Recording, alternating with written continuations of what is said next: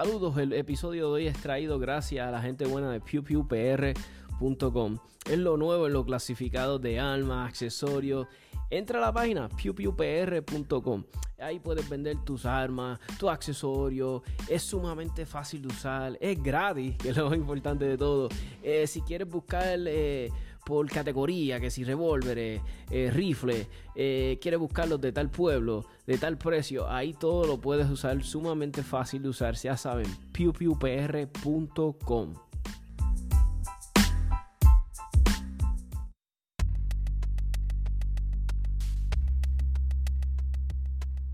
US Tactical Armory and Sports, localizados en el 274A en la avenida Jesús T. Piñero en San Juan, con el número de teléfono 787-767-0887. Para todos los accesorios que necesite, Red Dots, eh, accesorios de rifle, pistola, protección de audición, eh, de los ojos, eh, correa, baqueta, porta magazines accesorios este, para pistola, todo lo tienen ahí. La gente buena US Tactical Armory te van a ayudar con la selección de tu arma. Si quieres entrar en el mundo de, competencia, de tiro práctico y no sabes qué arma comprar o quieres ver, tienen una gran variedad de armas, ¿no? Así que no dejen de pasar allá con la gente buena de US Tactical Armory Sports. Diles que Tommy del podcast de 787 Tactical los envió, los refirió y los van a tratar con cariño.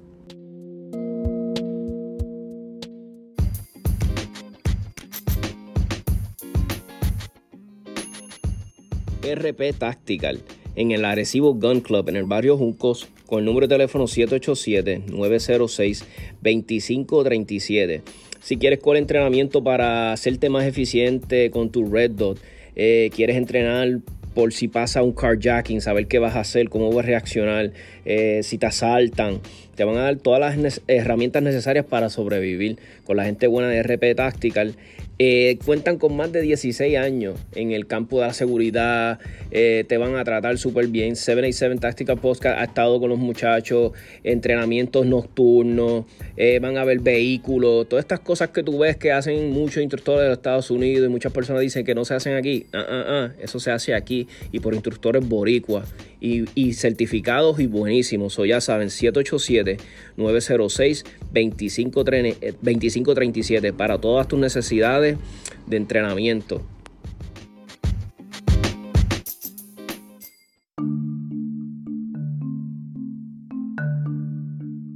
No aguantas el calor de este verano. Está demasiado, Tommy. No lo aguanto.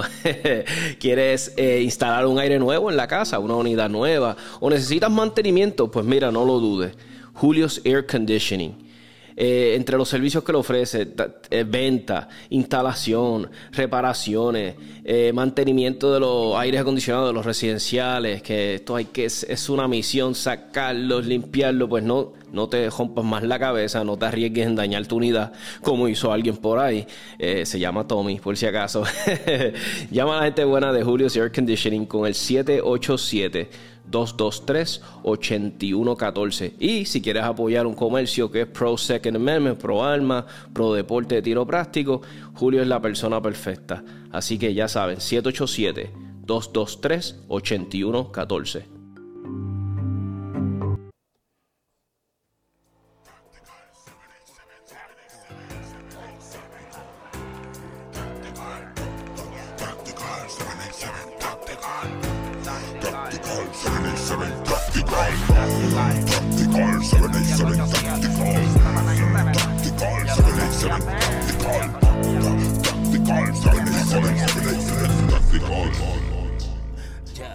Buenas tardes amigos y amigas. Hoy tenemos un episodio muy bueno con un joven boricua que nos ha representado en las Fuerzas Armadas de Estados Unidos.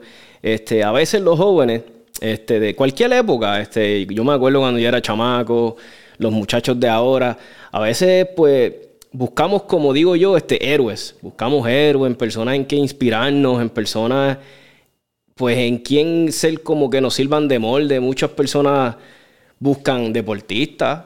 Yo fui bien fanático de deportistas. A veces buscamos un familiar de nosotros, como que, ah, yo, mi héroe es mi papá, mi héroe es mi tío. A veces hay jóvenes que no tienen héroes. O a veces hay jóvenes que escogen los héroes que yo digo como que, wow, en serio que este... Este, aquí yo voy a presentarles un joven boricua que nos ha, como vuelvo y digo, ha puesto nuestro nombre en alto. Es un, o sea, la palabra así literal, boricua guerrero. este joven eh, yo diría que es el título de ellos. Eh, y yo he entrevistado muchos boricuas guerreros, como digo yo, pero este joven, wow, este como que resalta sobre todo muchos de ellos por el hecho de su historia. Entonces lo invité hoy para que nos hable un poquito de ella. Y este joven se llama Ricky Ramírez. Ricky, saludo, ¿cómo estamos? Eh, bueno. Buenas, Tommy, ¿cómo estás? Bien, bien. Estar contigo y estar aquí. Gracias por la invitación, mi hermano. No, es un honor tenerte aquí. Este, Ricky, este, Marine, ¿verdad? Marine, este, sargento, ¿verdad? Sargento del Marine. Este, ¿por cuántos años estuviste en, con los Marines? Estuve, estuve con los Marines, eh, tengo dos DD-214, por supuesto, porque me sacaron después de haber perdido la mano la primera vez en el 2006.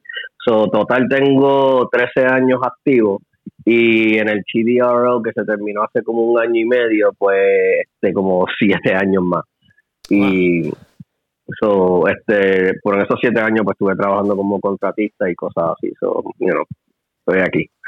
Y, y, y, y, ahora para los jóvenes, ¿verdad? Que hay muchos muchachos, muchos jóvenes que dicen, este, pues mira, quiero este entrar al ejército. Este, curiosidad, ¿verdad? Que te pregunto, ¿por qué escogiste los Marines? ¿Por qué los Marines cuando te metiste? Wow, este, bueno, es una pregunta que a veces, a veces a mí se me hace bien como que bien rara contestarla, ¿verdad? Mira, mi familia, hay muchos militares.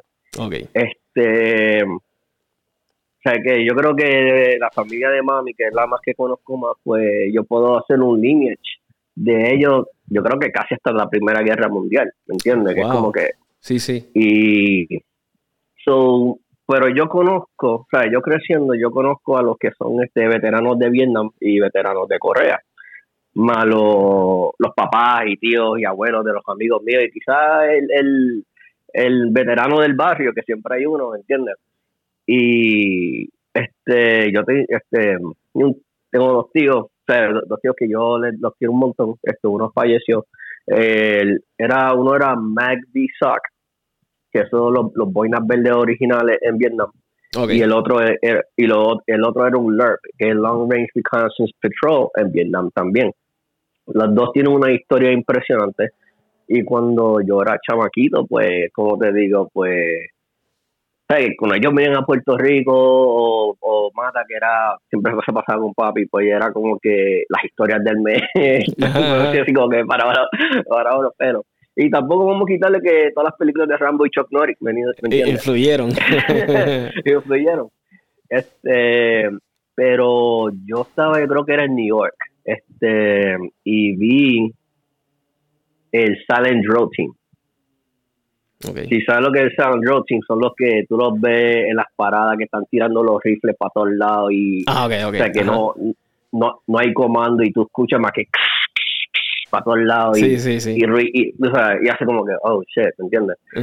y, cuando, cuando estoy en Puerto Rico de nuevo, pues le pregunto al tío, mira, este, ¿quiénes eran estas personas? ¿verdad? Y me dice, oh, esos son Marines. Y hago como que, ok, what are Marines? Y entonces me dice, él me está dice, solamente son los, este, ¿cómo fue que, que me dijo? Y, y yo vine a ver este quote de nuevo años después años después, como que me refiero como 20 años después, yo vi este quote que él me dijo, este, que es de Osaka, algo de la Segunda Guerra Mundial, cuando los Marines van a entrar a Tarawa. Y dice, The gods of war has come.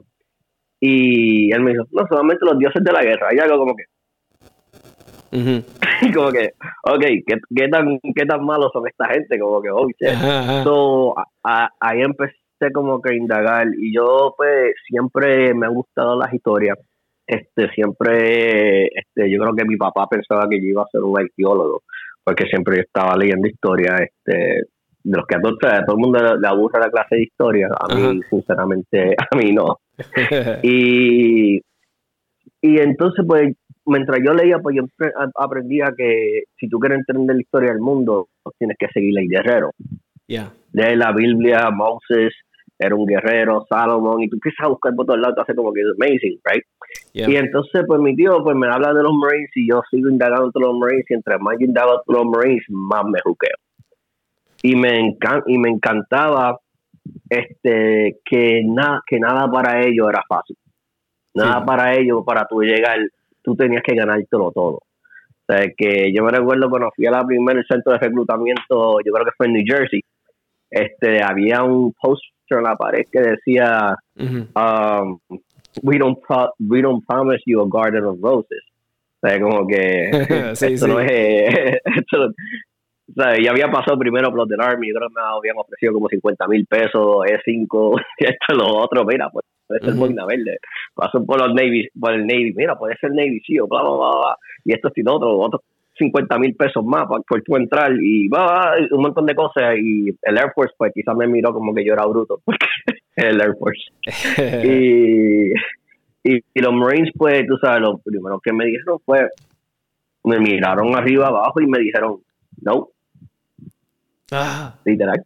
Así me dijeron no a mí me dijeron no y tú era este sargento súper grande medía como yo paso tiempo medía como 5 o 5 y yo no miré como que uh, you mean no? y me dice, no, tú eres muy flaco, eres muy pequeño, esto y lo otro. Come back when, you, when you're when you're picking up. y me dice, ah. come back. Yo como que yo con el corazón partido, como que, oh. en eso pues estoy de vuelta en Puerto Rico y y este quizás me estaba descarrilando un poco por yéndome en malos pasos, ¿me entiendes? Y pasaron una secuencia de eventos. En todas, pues al fin me graduó de las jodidas ahí. Eh, eh, tú sabes, de Manuel Ramos Hernández, Quebradilla, Ciudad Pirata. le, le, decíamos la cárcel porque eran las high nuevas y nos tenían a todos encerrados ahí.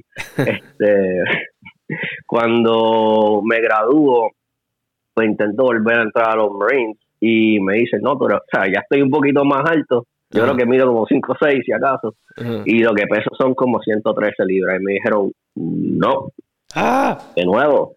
Y me dijeron que no. Dijeron, tú, no puedes entrar aquí, tú eres muy flaco. Y el tipo me caminó para el Army. y tú como que, no, no. Gracias, me caminó. sí, como que, tú no sirves, eres el Army. Entonces, pasa un par de meses y cojo el ASBA y le digo, ok, paso el ASBA, este, para estar, yo quería ser infantero. Para ser infantero, no se crean que, la gente piensa que, que, que tú sacas 31% y tú puedes entrar, no, en infantería. Eh, hay una regulación después de la guerra de Vietnam que nadie puede ser enviado a la infantería. Tú tienes que ser voluntario para la infantería, pero tienes que sacar un, en el Marines por lo, por lo menos, tienen que sacar un ASVAB bien alto, como 45 por ahí. Ah, ya no, no sabía, interesante. Sí, eso tenía que tener un ASVAB bastante fuertecito. Y sea, yo practicaba boxeo, yo este corría y todo eso, y estaba, yo era flaco, súper flaco, pero tenía una buena estamina, sí, atlético. Y por poco me voy por el Army, porque me tenían que empujar esta gente diciéndome que no puedes entrar acá. Y en eso, pues entró a la Inter como por, la aviación. Y te voy a decir, la vida universitaria no, no fue para mí. Este, porque me gustaba, tú sabes, volar y todo eso. Y después, si vamos a intentar ahora, pues paso las vas de nuevo y voy. Entonces, pues me dicen, ah, pero para infantería. Así, no, you can't be infantry, you're too small. Oh, Esto, así, lo otro. Digo, como que, what do you mean I can't be infantry? No, you're too small, this and that and I think you don't got it. I think you're a punk. you know you tú pareces un pendejo. No, vete para la army. Ah, sí, Vito, vete para la army. y, yo de nuevo, y yo, pues, bueno, yo, yo no me voy de aquí porque esto es y lo otro. I want to be a Marine. I'm gonna be a Marine. Y entonces, pues, este, todavía tengo 17 años, ¿me entiendes? Mm, y, mm. y, este, mami no me quería firmar obligado. Ah, ya, entonces ahora tienes que enfrentar con lo de tu mamá, ya, Sí, mano. Y bueno, mi papá era un poquito más, como te digo, este... Te entendía. Como, que entendí un poco. O sea, que cuando le llevé los papeles me dijo, sí, vete de mi casa, pendejo, vas a durar cinco días. Literalmente eso fue lo que mi papá me dijo. Pero mi papá era un hombre que o es un hombre, hoy en día está con cáncer del cerebro y todo eso. Y ver, la decadencia de papi este, afecta un poco. O afecta bastante, afecta bastante hablando claro. Y papi era una persona que, ¿sabes? Cuando tú estás hablando ahorita que dijiste que a veces tú, tú ídolo tu papá o algo así. papi, papi era, imagínate un dominicano grande como de 6'6". Ya, che. Es alto. Que vivía en el gym. Que, que, vivía en el gym. Sí, que era un, un bear. Exacto. Exacto.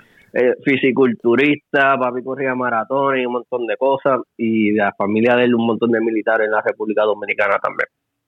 Ah, y sabes que como, no, papi pues me dice, me dice, pues tú no eres grande y fuerte como yo. So que me dice, tú no eres grande y fuerte como yo, tú lo que vas a durar es como cinco días. So, él me filma y pasan, el Marine Corps todavía no me quiere, so, están como que te digo mis papeles para el Army y están para los Marines. En diciembre 24, Nochebuena, o sea que los waivers, normalmente si va a haber un waiver para algo, va a ser durante la, la época de, de los holidays, porque nadie quiere entrar al ejército durante Thanksgiving hasta San Valentín, porque no quieren dejar a la jeva sola. ¿Me entiendes? Exacto. So, bueno, este, ellos llaman a la casa y yo, oh, sí, este, este Ricardo dice, sí, este, bueno, tengo un waiver para los Marines, pero te tienes que ir mañana. Así. Sí, sí. Hay que ir mañana. Este, yo miro y digo, ok, recógeme. sí, eso es que recógeme. Y yo me recuerdo el abuelo mío llorando que no quería que me fuera para los Marines. Vete para Army, tú sabes, llorando como que, que son unos perros, que, son el diablo. Y así como que, como que, abuelo, va a estar bien, no te preocupes. Bueno, uno de los apodos es este, creo que a los Marines dicen los Devil Dogs, ¿no? algo así, ¿no? Yeah, Devil, tú sabes, viene de la Primera Guerra Mundial que los alemanes no, este, no, no podían con los Marines y estos perros como el, pelean como el diablo, o le pusieron perros del diablo. interesante. So, en eso pues me voy, me entiendo, este, me quedo los mami llorando, bien, tú sabes, como que... Y yo me fui con esa mente de que, que papi dijo que voy a durar cinco días. Sí, sí. Y mira, y la bootcamp en Paris Island en diciembre, brother. me imagino. oh, a mí me, como en el segundo mes me dio una neumonía. Oh my God. Que, bueno, hablar de patrón momento, llegando, ya se me habían ya se me están quitando las ganas de ser piloto en el futuro porque yo creo que ese viaje duró como ocho horas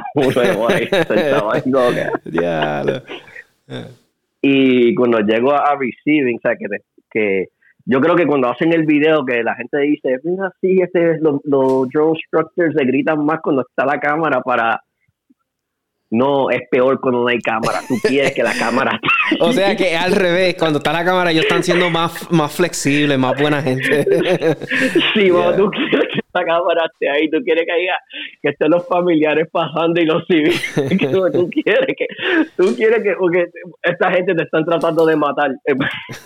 como que y yo me recuerdo que este, este animal, tú sabes, estos, mm. estos dos, los Q-Cats, porque tenían la, cinta verde, están tirando gente por la ventana del bus. Y yo creo que, yo no sé cómo yo llegué a la parte de afuera de, del, ¿cómo se llama eso? Del bus. Yo creo que el tipo me tiró. Yo, yo ni sé. O sea, como que yo era tan flaco, era que como que todo el mundo me tiraba y vete. Y este, yo me recuerdo que en esos Yellow Footprints, si ves los, los tags de los Marines, no importa si tú seas infantil, lo que sea, eso es como que bien iconic para nosotros. Y te dicen, tú solamente vas a entrar por estas puertas de plata, como Silver Doors, una vez y una vez nada más. So, eso es como que, wow, si no paso, si no paso ahora, no voy a poder volver. O sea, que ya, ya, ya rápido te están poniendo esa mentalidad, como que if you quit, you're done. Y yo tenía un espasmo bien anormal en el brazo. Y la cosa de los Marines es que yo creo que en menos de en menos de 24 horas ya tú tienes todo tu gear, ya tú tienes tu rifle y le pusiste el nombre de una jeva que te gustaba. y dice, hey, here's your rifle. Ah, ¿Cuál es el número de serie? Ah, read it to. Dice, what's your rifle's name? Uh. So, yo le puse Lisa. You know, Lisa. You know, okay, pa, take Lisa, get the fuck out of my face. Like, ah, shit. y este, este pasa el otro día, pues teníamos la primera prueba física y yo la paso, pero tengo un dolor en el brazo, mano, que yo quería hasta llorar del dolor que tenía. Y estaba frizándome, eso me daba hasta más dolor todavía. Ah, y este, y yo estamos en la fila para Merco y yo me recuerdo que John struck um, Perry. Él había perdido la mitad del dedo índice en, en Kuwait en la guerra de Kuwait, durante Desert Storm. Era un, era un infantero. Okay. Y él me estaba metiendo el dedo, el truquito del dedo. en el ojo, como que, you bitch. y yo, como que, y así como que, y, y yo estoy notando que los que están al frente mío, que están yendo por otras razones, rápido que le están que están saliendo no le están dando como que whatever. Yo que necesito algo para el espasmo y no sé cuál es la situación médica de los otros muchachos por supuesto. Sí sí. Y los, los están votando de los Marines ahí mismo del, del bootcamp oh man. Los están votando literalmente. Es como que you're done. Fuck out of here. ya como que oh shit. Y yo, me, yo estoy percatándome de eso y yo estoy como una persona antes de o sea, que yo creo que el que ya entró y entonces me tocaba a mí. Y yo me viro, entonces en Marine Corps Bootcamp tú tienes que hablar en tercera persona. Tú nunca hablas en. O sea, yo siempre hablo en segunda persona o tercera persona. Nunca habla yo. La palabra, la palabra team, este, I en el Marine Corps es como que es, como un pecado. Es como aquí es team, ¿me entiendo? No, no como que como ahora dicen los ¿cómo se llama? Los socialistas esto, y oh my God, use team. No, es como que ahí no existe. Ahí no existe para nosotros porque aquí somos todos. Entonces, tú te refieres a ti mismo, a ti mismo como this recruit, a este recluta. Y yo me recuerdo que digo, sir, this recruit requests permission to speak. you know, you know, shut up. Yo. Y yo sigo, this recruit, y dice, okay, this recruit has a question. And he said, What? And they go, Well, sir, if I go through that door, is this recruit going to be able to go become a Marine? And he said, I can't promise you that. Yeah, yeah. Y yo, ahí mismo yo di un about face y cogí para otro lado. Y yo creo que todavía tengo el tipo no explotado tanto que me gritó. que volviera para la línea. Yo, no. yo voy para afuera. y, me puso a hacer push-up ahí frente de todo el mundo abdominales, a flutter kicks, porque a los Marines me encantan los flutter kicks y eight count bodybuilders y como que para que yo me cajara y miro. Y no, get up. fuck outside. Go be it. Y hacía como, oh shit. Pues, o sea, el primer mes pues estoy con el spam, estoy todo jodido, whatever. Pero estoy, bien, no estoy como de whatever. surviving. Cosa mala, estoy surviving, o sea, que estoy, este, había llegado hasta squad leader en bootcamp y ahí es cuando me dan amonia. Oh, man. Mm, y lo peor que te puede pasar en los Marines, o, sea, en el bootcamp o en el Marine Corps como tal, es este, lesionarte o enfermarte. Porque, ¿cómo te digo? Ya no, no es como que um, como que, oh my god, let me cater. O sea, como que, mira, déjame cuidarte, amarte medicina. No, mm. ahora tú eres un bitch. You're a broke person. no sirve. Oh, so, eso, y esto, esto es empezando a que, y esto sin hablar como, yo solamente estoy dando como un, un por ciento de lo malo que es Marine Corps Bootcamp. Pero voy a confesar que es el sitio, el sitio más gracioso del mundo que no te puedes reír. Qué chavienda, sí, sí, sí, te entiendo. Oh, y es un juego mental. Pero ellos están, ellos como digo, ellos se están preparando a un mundo que es como que it's not to be pretty. Y, y la parte de que tú pases el básico no significa que tú, you know, que you're going to make it.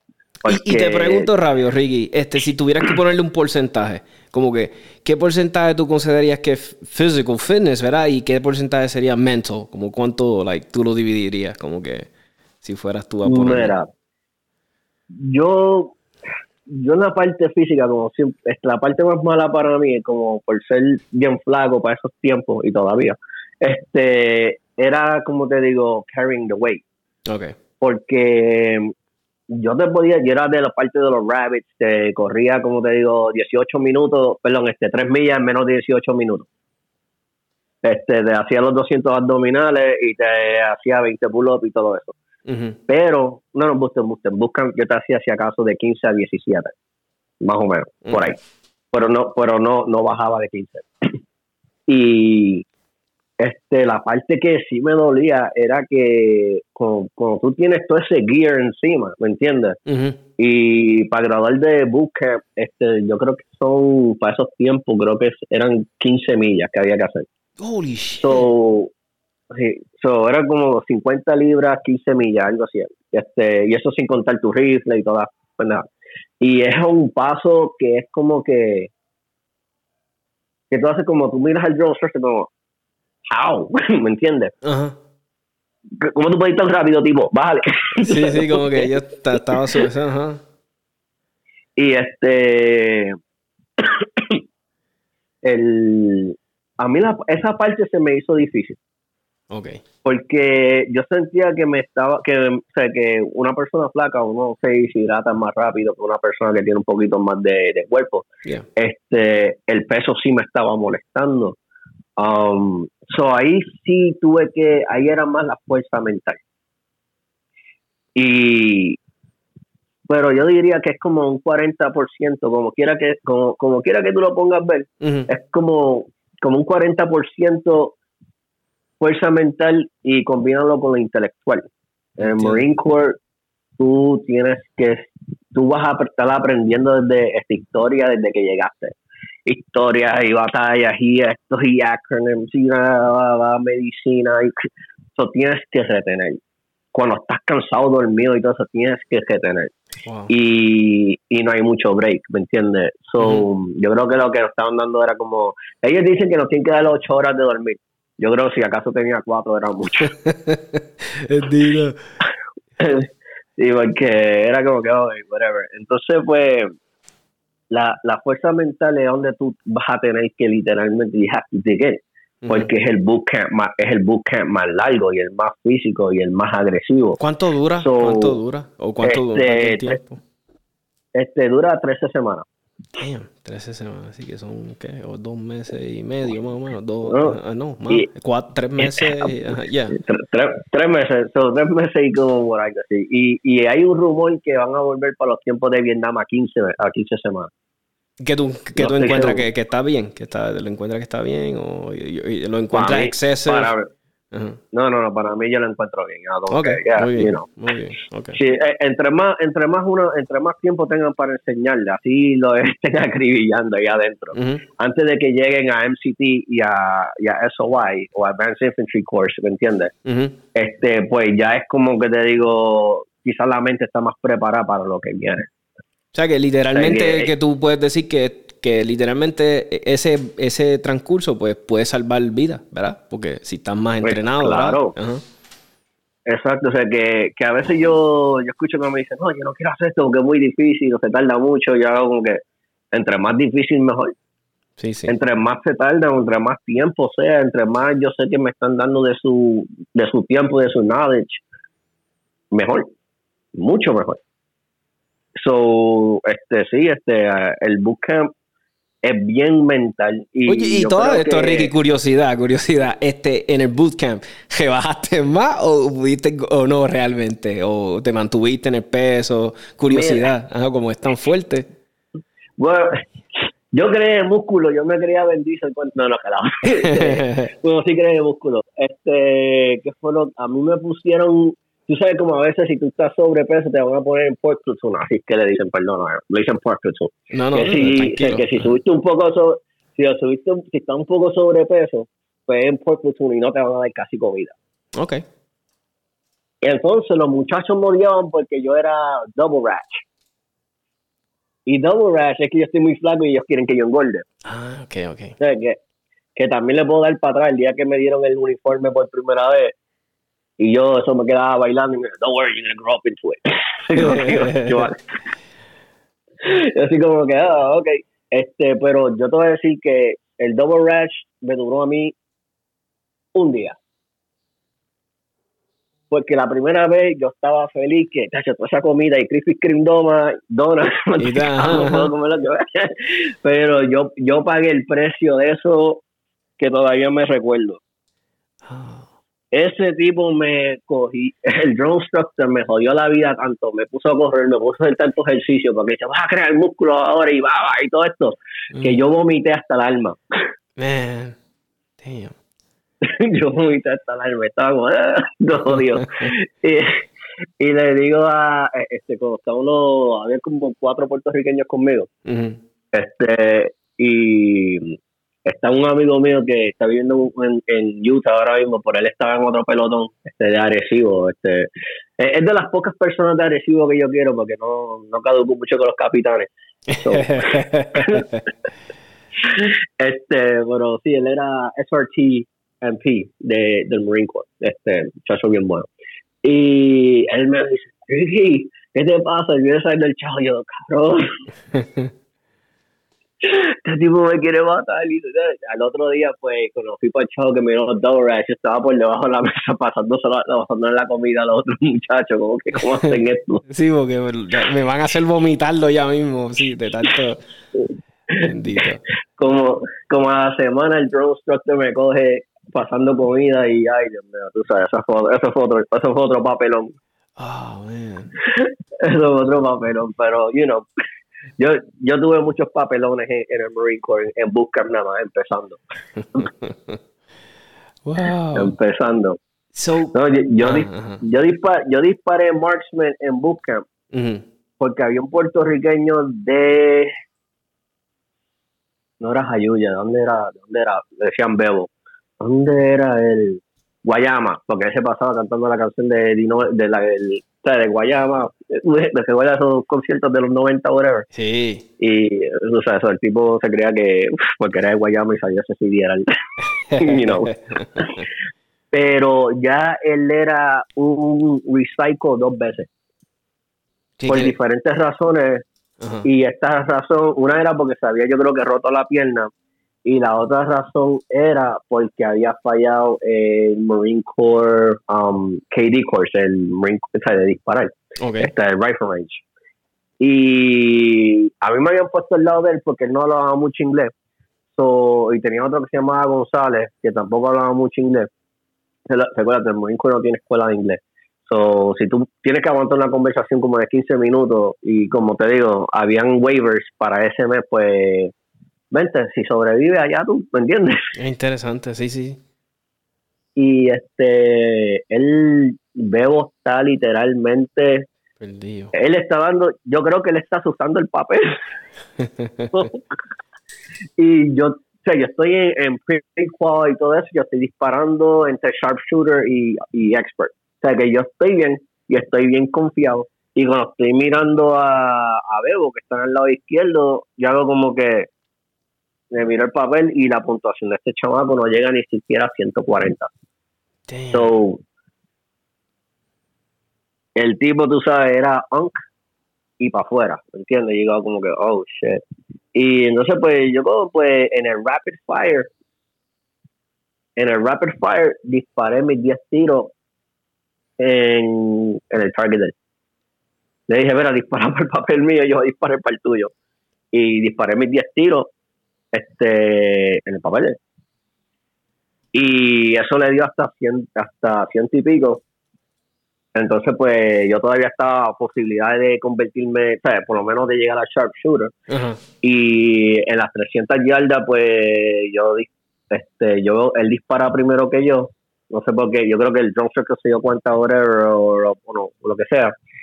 Y entonces dan un segundo chance, cuando se para el lado mío, yo cojo, pues disparo cinco tiros con del den y disparo cinco pounds del mío. Y no, y no puedo gritar un alibi. Alibi es como que me quedé con los rounds o se me, you know, hice lo, que antes le, lo que antes le decían um, sports, que era este para clear the stoppages, ¿entiendes? De, o los malfunctions. Y cuando el target hago como que, ok, pues yo tengo 147 puntos él tiene ya como 140 y pico, pues sigo, este, sigo disparando y que él se trate de resolver llegar a marksman, yo tengo que, you know, So, yo disparo, o sea, termino y yo creo que disparé como 2.25, algo así fue. Marksman. Y hago como que, dita so, ahora tengo que soportar el tripeo hasta que pueda volver para range porque te ponen una, una de estos cuadrados que se llama, que, que nosotros decimos pixel box. Como que tú no sabes disparar. Ah, no. Sí, bueno, por este chavo que lo terminaron votando de los Marines, que yo no sé por qué yo me chavé ahí, me invito por él, pero él lo terminaron votando de los Marines como dos años después en Hawái. Ah. pero le salvaste la vida, le salvaste la vida en ese momento. Sí, mano. el, tipo, el tipo estaba feliz y todo eso. Y que conste, usted, ustedes hacen esto, ¿verdad? Para los que somos fiebre de las almas, este, ustedes hacen esto con Iron Sight. Tú sabes que, ¿verdad? Esto no es como que tienes una mira telescópica ni eso, porque me estabas hablando de 300 yardas. Y para el que no, yo miro 100 yardas y yo me intimido, no me quiero imaginar 300 yardas con Iron Sight. So, it's very Bueno, para, para, para ponerte así, el Katie Course del Marine Corps este, para esos tiempos era um, 200 yardas, tres posiciones, standing, kneeling y sitting, este, con iron sights, non-supported, o sea que tú no pones tu rifle en sandbags, tú no pones tu rifle, tú no pones el magazine en el piso, nada de eso, todo es, o sea, porque la teoría de nosotros es que tú aprendes a disparar bien los fundamentos con iron sights y todo eso, después cuando estás en, como digo, que shooting support o tienes un uptick, ¿me entiendes? Vas a disparar 100 veces, 100 veces mejor. Ya, me hace sentido. so, porque tiene los fundamentos más, whatever. Entonces tú después de, después de las 200 te mueves, este, las 200 disparas un rapid fire también. En las 300, pues entonces tienes um, sitting y rapid fire prone y después 500 yardas prone. El, el 500 yardas no tiene rapid fire pero cuando llega al flip cambia. Okay. Eh, cambia el sistema de, de, de, posiciones y el sistema de, puntuación. En el flip ya tú no te puedes sentar. Ahora es rodilla, tú sabes, más que el kneeling. Ya, este, como digo, parado y kneeling en el 200. Después del 300, kneeling. Y prone. O sea, que en kneeling tú estás como que medio guapo, digo, Y, este, y los rapid fires y todas esas cosas, entonces el 500. Pero como llega la infantería también la cosa cambia de nuevo. Cuando estás en una unidad de infantería es o le diste al black o no le diste a nada. A nadie le importa si le diste al papel. Ah, ok, sí, que es más riguroso, es, más, ya. Si le diste a la X, tienes dos puntos. Si le diste, sabes que los targets tienen como que X. Ya y tiene el, el, el, otro, el todavía que es el 10, ¿verdad? Que le ponen así, pero todavía está en el, en el, en el, en el de estos 10. Si le diste fuera a la X, es 1 y si le diste a la X, 2. Oh, man, sí, sí, que tiene que ser ahí. Sí, que riguroso. Pero, so, disparé, después de eso, pues, para mi mala suerte, fui a Hawái. Bueno, la, la, o sea, después de eso hay la escuela de infantería que fue mucho peor que el bootcamp extremadamente peor que el bootcamp. Y este, pues voy a Hawái, a Cave. Y hay una razón que en el Marine Corps decimos que los mejores tiradores están en Hawái. Porque el range de nosotros, yo creo que yo lo puse en Facebook una vez que yo estoy mirando un dato del range y veo a los snipers, el 3-3 Sniper Platoon, yo era parte de ese plotón, ese 3-3 STA, STA Sniper Platoon este, STA significa Surveillance Target Acquisition. Este, y, mira, luego, ese range queda en, en la playa, ¿verdad? Como arriba de un monte. Y, y, hay como unos túneles de viento y un montón de cosas en el. En el, eh, o sea, cuando dan las olas, pues tira otro viento loco, este y otro. So, disparar ahí y saber, tienen que saber, tienen que saberte tu dope me que a una discusión. Dope, para la persona que no sabía lo que era dope, significa data of previous engagement. so, tienes que saberte tu dope y tienes que saber usar tu rifle y el mecanismo y todo eso bien. Porque tú vas a ver las banderas más locas, las vas a ver ahí como que? Eh, exacto, o sea, tú no puedes, o sea, que tienes que como que saber cuándo disparar y cuándo no disparar y si vas a disparar porque se te está acabando el tiempo tienes que saber cómo hacer un poco de conduct y windage, a menos que tengas el dope bien, ¿me entiendes? So, Mira, yo me recuerdo dos, tres snipers, incluso todos dispararon marksman. Todos. Pues es que es tan difícil. Tú podías ser expert en este range, volviste tres meses o seis meses después y toma, marksman. Como que, ah. Hello. Sí, sí, esto está aquí. No, te estoy oyendo. Ajá. Ok, entonces, este, después que no voy a Pendleton y a todos los, demás sitios, se me hacía la vida más fácil. Mucho más fácil. No, me imagino. Sí, porque ya pasaste por ese, ese proceso tan... So, es, necesario, porque tú me... Eh, porque es como que te... Un ejemplo que tú me puedas decir, este, de, de qué, qué, qué, te llevas de todas las cosas, ¿verdad? Cuando pasas por el, el, el bootcamp y, y todo esto, pero ¿qué es lo más que tú puedes decir que te llevas de ahí? ¿Te prepara total? Pero ¿qué es lo que más que tú dices? Diablo, eso me preparo de esta forma que, no había otra cosa que no me pudiera preparar así. Mira, primero es, pensar que dice, yo logré algo que casi nadie quiere hacer. Que nadie se atreve a hacer. Que son bien pocos los que quieren entrar. Eh, yo me recuerdo cuando estaba en MEPS, habían como casi 500 para el Army otro yo no sé cuántos para el Navy y un montón para el Air Force y la Guardia Nacional y todo eso. O sea, los números eran gigantes y para, el para Marine Corps Buscan solamente habíamos cuatro. Bien, porque saben, ¿verdad? Se sabe que, no es fácil.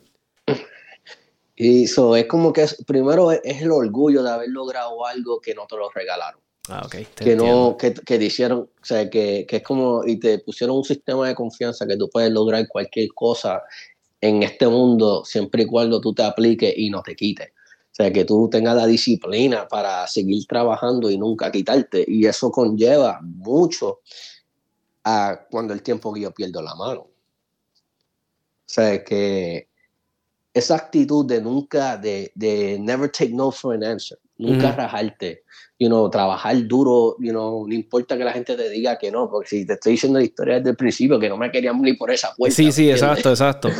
Y eso es algo que yo quiero que la gente entienda de Ricky. Ricky es, por eso es que yo dije que es un boricua guerrero en todo el sentido de la palabra, hermano.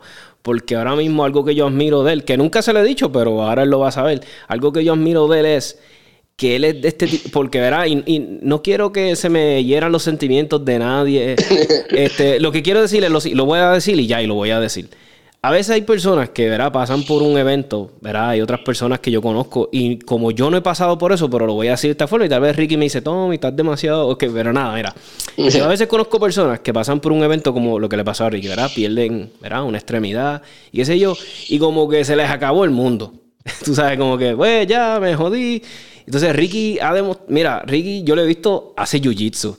Eh, lo he visto jugando fútbol, he visto fotos de él jugando fútbol. Es deportista. Ahora mismo te dispara brutal, mucho mejor que personas con dos, ¿verdad? Con sus dos manos. Eh, es un duro con los rifles. tú sabes, como que, mano, no te limitó para nada. ¿sabes? Como que eso yo creo que es mental. Cuando yo te veo a ti, yo digo, mano, los límites se los pone uno en la mente. Porque mira este, mira este tipo he's not holding back, hace todo, lo han operado un montón de veces que estábamos hablando cuando, ¿verdad? Off the, podcast, estábamos hablando acá. Y aquí estás, bro. Tú sabes, aquí estás. Mira cómo empezaste. Mira, no, tú eres muy flaco, chicos. Como que tienes un espíritu de. Como que, puñeta, no me rindo. Como que no voy a aceptar no, como tú dices, no por una respuesta. eso es algo que quiero que la gente tenga claro. Que este muchacho es tremendo, tú sabes. Como a mí lo que me dice que yo tengo un afán de vida que no sé de dónde yo lo saco. y para los que sepan, todavía Ricky entrena, ¿sabes? Entrena todo, ¿sabes? El otro día yo te vi que estabas tomando jiu-jitsu en un torneo, creo que te vi. Estabas el otro día haciendo entrenamientos tácticos en Estados Unidos. So, you, you don't stop, tú no paras. No, no, sinceramente, es como I love it, ¿me entiendes? uno, uno, siempre tiene que llegar a un entrenamiento confident, ¿verdad? Tiene que llegar confident. You can never, como decir, este, look down on yourself. Eso es bien importante. Porque look down on yourself no es lo mismo que, que en el Marine Corps, que uno se castiga a uno mismo. es, es, como que algo bien raro, porque el Marine Corps tú siempre piensas que la, que la estás haciendo mal. Porque tú siempre piensas que lo tienes que hacer mejor. Te entiendo, No, es que, no, no, es que tiene que ser mejor que todo el mundo, es que tú tienes que ser mejor que tú eras ayer, todo el día. Todo el tiempo tú tienes que ser mejor, mejor, mejor, mejorar, mejorar, mejorar y seguir. Y es como que dañaste algo y es como que, ah, fuck. Sí, sí, te ¿Me entiendes? entiendo. Porque, porque empezando desde el bootcamp, te tienen en la mente que dice, y aquí donde yo me enojo a veces con muchos instructores que no quieren, no quieren aprender, no quieren evolucionar o enseñan mal. O sea, y perdónenme si se enojan conmigo, pero esta es la, te- esta es la teoría de nosotros. Si tú lo haces mal, si tú entrenas personas mal, o si estás haciendo tu trabajo mal, alguien va a morir. Te entiendo. Sí. Y estas son cosas que, mira, que, que yo entiendo que, que en la guerra tú no puedes, como te digo, eh, hay muchas variables, ¿me entiendes? El, el enemigo sabe pelear, ¿me entiendes? No, o sea, yo no, yo no creo en el concepto que las personas dicen, mira, sí, aprendí esto, mi enemigo no sabe pelear. Yo, no, tu enemigo sabe pelear. Siempre piensa que tu enemigo sabe pelear más que tú, ¿me entiendes? Ujú. Y la cuestión es que, ¿sabes? Como tú haces como que, mira, si yo no entreno bien, si yo no entreno a mis muchachos bien, si yo no hago las cosas bien, uno de mis muchachos va a morir. Entiendo. Y para los que hemos perdido, tú sabes, porque por más bien que tú hagas las cosas, siempre puede pasar, tú sabes, el- la variable. Eh, yo estaba en esa misión que estaba todo bien y pierdo la mano cinco segundos después, como que fuck. Ya.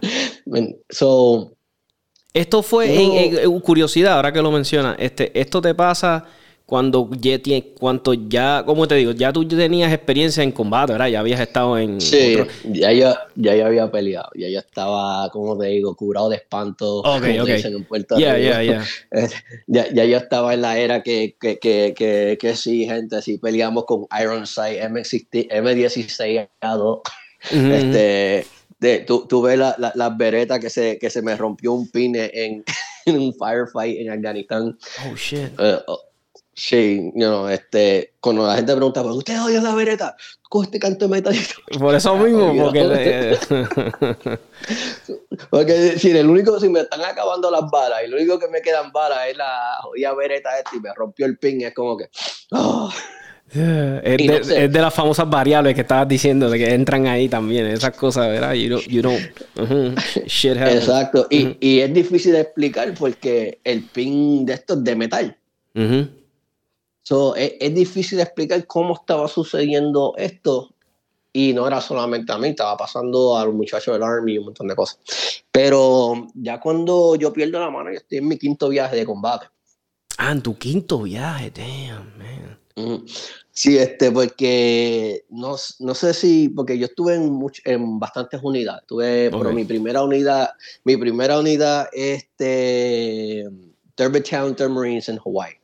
Y como había dicho antes, pues yo era parte de, de STA, que es Civilian Target Acquisition, y también fui parte de lo que se llama um, este, LCAT, que después de, de un tiempito, pues me, me mandaron un pelotón experimental que estaban haciendo, porque está Heavy Cat, que es como que um, convoys, ¿verdad? Pero todo es machine gun heavy, que tiene los Mark 19, que Fat Electrician siempre está hablando, ¿no? ¿por qué le dieron Mark 19 a los Marines? Es como, tú sabes, si, si, si sigues a Fat, a Fat Electrician, tipo, un- me, me explota la nota cada rato. Este, pues, perdón, entonces, pues, este, Leica era como una versión que querían coger y convertir como que un rapid de tener todas estas personas, porque dijeron, ok, mira, tenemos, vamos a coger a, a los, a ciertos scouts de STA, Ok. Vamos a coger los, los chamacos que, que fallaron en, en Recon o, o fueron drop de Recon, de la escuela de Recon por XY razón. A los muchachos que vinieron de FAST, que me recuerdo que entrevistaste a Rico Muñoz, Alex, Sí. Alexander Muñoz, que él, él era Fast Company. Y, y cierto que otras personas, porque en estas unidades tú no, no hay un MOS como tal. Estos son como no son B-billets, pero son como te digo, si estás en Sniper Platoon y no eres un sniper, ho- hoy en día hay un MOS para ello, el O317, pero para los pigs, a los snipers le dicen hogs, que son este Hunter of Gunmen, y a los scouts, lo que son STA, le dicen este pigs, que es Professional Instructed Gunmen. So, eso es lo que yo era. Entonces, pues, el, hay un MOS que lo iban a poner y ya lo, y ya lo quitaron. No sé si va a resurgir de nuevo, que es 0315. Pero la cosa es que en estos pelotones como Fast, este, como te digo, es, um, Stay, recon o, sea, todo esto. No importa si tú eres que si 31, que si esto, que si lo otro, porque aquí te van a convertir en otro MOS. O en esta unidad eres de otro MOS. O sea, es como, un, como un bíbele, algo así. O sea, no un bíbele, pero es, algo parecido. Y yo estaba, este, mucho, ellos cogieron, pues muchas de estas personas pues, tienen más experiencia en machine gunning y entonces pues me tienen que hacer, todavía no habían quitado los 51, los 51 son los de, los como los sappers, los infantry sappers. Ese MOS ya no existe, ese MOS ahora es junto con el mío, con los 11s. Y yo fui de los primeros um, 11s que estaba cogiendo este explosives, like breaching. Ok. So, yo fui de, de los del primer crew de eso como en el 2002. Y, antes, y el MOS terminó desapareciendo, yo creo que como para el 2005, cuando ya habían hecho bastante cross-train. Y pues entonces, pues todo este grupo era como que, mira, estos son los que van a hacer los machine guns y los drivings, y ustedes son los que van a hacer los scoutings y los entries y todas esas cosas, y los trackings, y, y era como que, como que influenciar combate de una manera que el enemigo no se lo esperaba porque nosotros podíamos hacer los, flank, los flanking movements, podíamos hacer un montón de cosas que un heavy team, un heavy cat team no podía hacer porque el convoy era bien grande.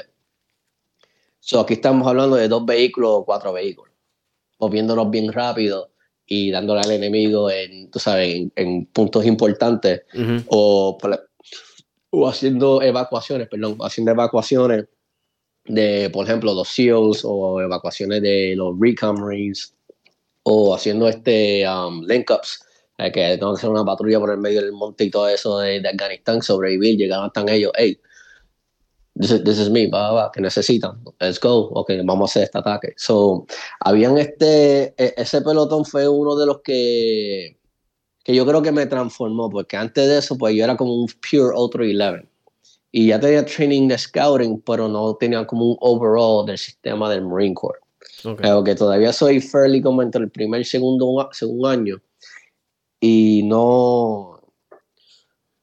Es como que I'm grasping, pero quizá no estoy grasping the big picture. Entiendo. Y aquí es donde yo empiezo a entender un montón de cosas, porque me recuerdo que mi senior, rápido que yo entré a State, eso fue después de la pelea que rompieron mi uniforme y un montón de cosas, you know. Sí, eso pasa en infantería. Oh eso sí pasa en infantería, you know. Este, yo era el único negro latino ahí, so, yo estaba jodido por dos. Oh my God. Pero, pero no, era racismo, eso era también, eso es otro tema, pero no era, no era racismo, es que el Marine Corps te trata así todo el tiempo. Ok, ok. O sea, o sea que el, Marine Corps es un sitio que tú tienes que ser bien fuerte, bien fuerte todo el tiempo. Y yo me recuerdo a um, Sergeant Trotter, este, camina y me dice, oh, you're my new Marine. y estoy todo jodido tirado en el piso.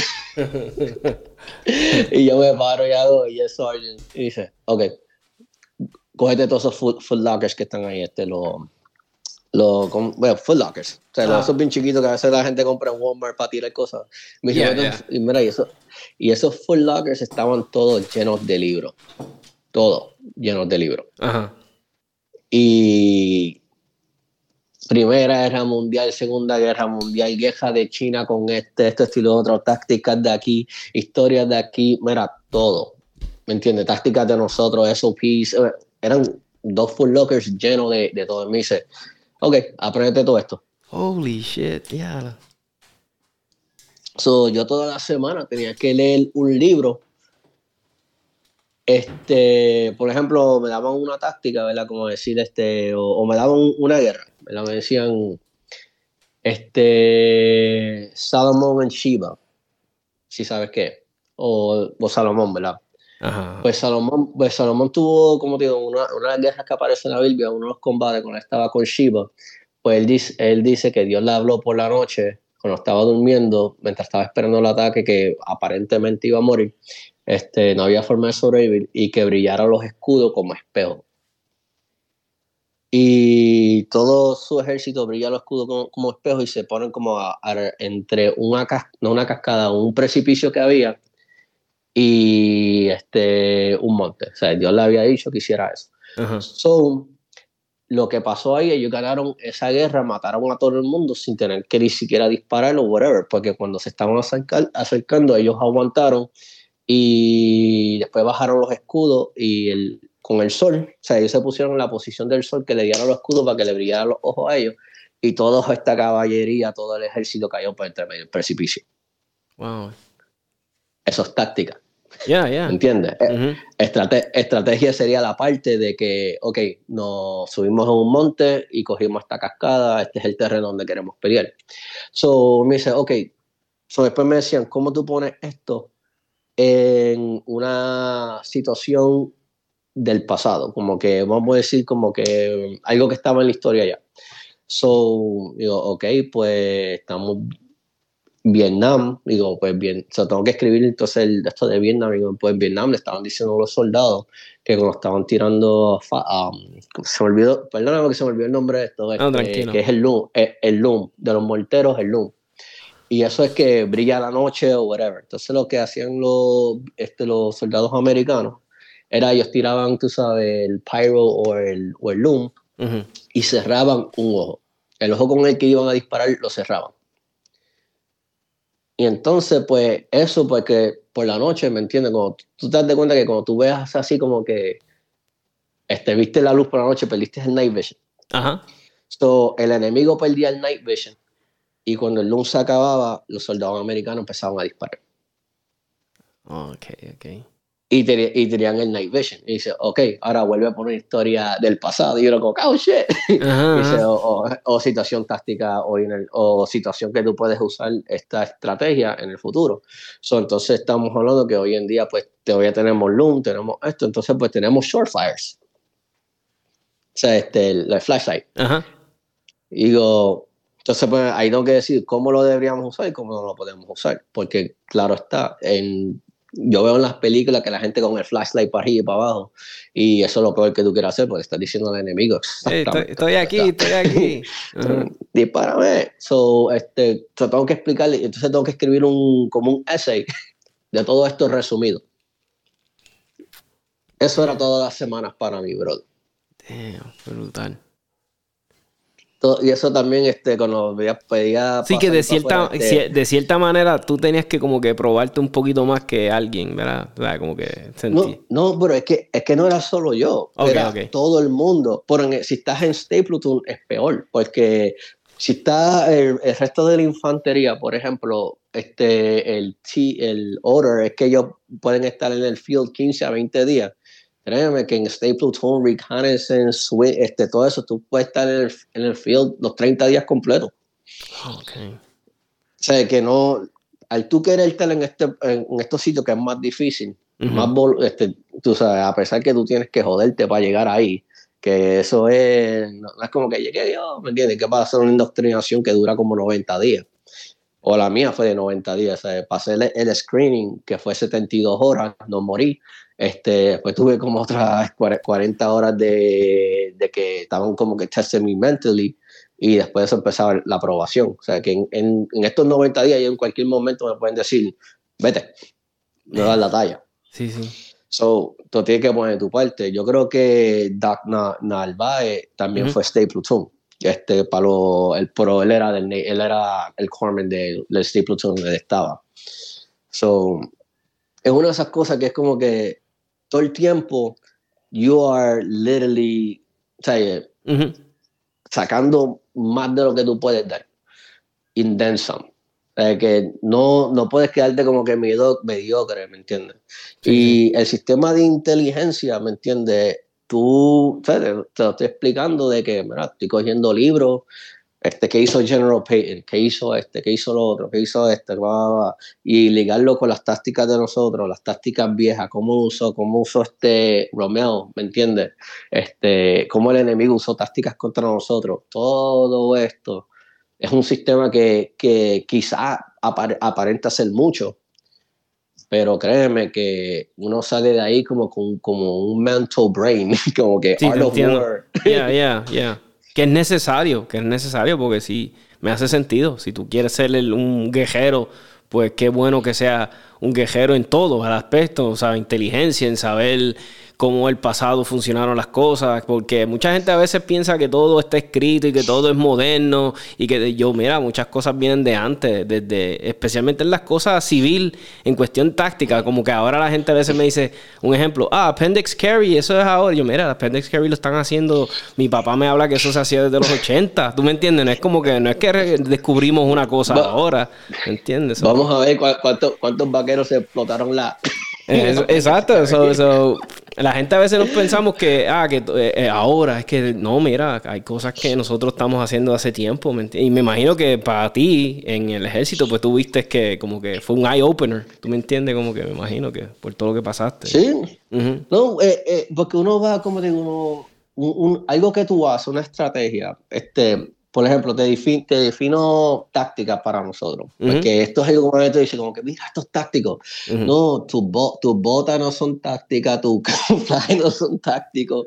Eso no es táctica. O sea, yo, yo o sea, que es como que yo, yo sé que le dieron un empuje y mira, y es como que a nosotros no, no, nos gusta que las personas este, quieran aprender de la cultura militar y, y, entendemos que no todo el mundo pudo ser militar o quiso ser militar y no todo militar tenía para poder ser infantero o para hacer operaciones especiales o whatever, ¿me No todo el mundo tiene el brain capacity para ponerse en esta vida. que, pero, como te digo, aprender de las cosas como de verdad son pues es diferente. O sea, que yo no sé dónde salió que todo, que todo es táctico. Yo creo que Matt Best, hizo un video que se estaba tripeando eso también. Y, um, ¿cómo se llama este que Marine que ganó la medalla o no? Este, ay, se olvidó el nombre. Anyways, so, oh, Dakota Myers. Y para terminar, él estaba en el Stapleton que yo estaba en 3-3 ah, sé, quién es, sé Dakota Myers, he escuchado de él. Tenía, tenía un beef con, con alguien de YouTube. Los otros días estaba leyendo algo así. so, tú sabes, ¿qué tú le puedes decir a Dakota Myers? Tipo, se ganó la medalla de honor, ¿me entiendes? Como que... Y yo, nosotros éramos los dos de 3-3, pero yo lo conocía a él, él entrando y yo saliendo. Que yo estaba de camino, yo estaba de camino para, habían, yo estaba enojado con, con, el Marine Corps, porque para tú entrar a Recon es extremadamente difícil. Las cosas cambiaron por un par de añitos, pero es extremadamente difícil. Y, para, los que, y, para los que no sepan, este Recon es como la, la, fuerza elite, ¿verdad? De los Marines, es como... Eh, La, la, fuerza elite de los Marines. Los, los, los, que nadie sabe y hacen más que los que la gente ve en películas. Ah, vamos a decir eso no. Y o sea, yo quería estar en Force Recon y la cuestión es, mira, Force Recon solamente existen como... En un tiempo existieron mil, porque con alargaron las tropas, pero normalmente lo que hay es como 500. Wow, en todo lo... En, el, en, todo el, en todo el Marine Corps. Este, el Marine Corps, lo de los snipers, produce como alrededor de 200 snipers. Tú sabes, como, como, ahora mismo quizá hay más que 200 snipers en el Marine Corps el Army tiene un montón de snipers. No es cuestión de que cuál es más difícil o whatever, es que de la forma que crean las cosas, pues es bien difícil llegar. Y este, cuando yo, yo estoy enojado con el Marine Corps porque cuando ellos dan el ENDA, la rara la vez que daba el ENDA, que era como que, oh, no, vamos a coger gente de este rango, oh, no, vamos a este estilo otro. No, este, todavía tenemos los nombres, pero no, estamos esperando que, que este se retire o esto se retire o esto hagan cambio para ver el espacio. Oh, no, vamos a coger gente de este MOES. Maldito. sí, como que a la madre, como que, give me a break. Y, ¿sabes? Por, por, eso los Marines, este, muchos este, se van para Delta, hacen el TAD para Delta o Death Group. Otros se salen completamente del Marine Corps y entran a las boinas verdes o al SEAL Team. Porque tú, tú, puedes, eh, este, mira, yo tuve una conversación con alguien regular de, de 320F, de los boinas verdes. Me dijeron, mira, este, ¿quieres ser boina verde? Yo, eh, o sea, yo estoy ahora mismo afuera, yo no quiero ser vulnerable. Y yo, como que sí, sabemos que trataste este estilo otro. Y hago como que, pues. O sea, en eso, pues me estaba, iba, estaba preparándome para la operación. Todavía lo estoy pensando. Este, o bueno, ya no lo estoy pensando. Ahora estoy, como te digo, preparándome físicamente para tratar. Y yo ya tengo 40 años, ya no es lo mismo, ¿me entiendes? Pero de que lo voy a tratar, lo voy a tratar, ¿me entiendes? so, este, la primera vez que yo me encuentro con que, ok, pues me voy a cambiar para boinas verdes, es como en el 2005, después de Red Wings. La operación esta Red Wings, de la que donde los Navy SEALs mueren y todo eso. Y Red Wings 1, no Red Wings 2.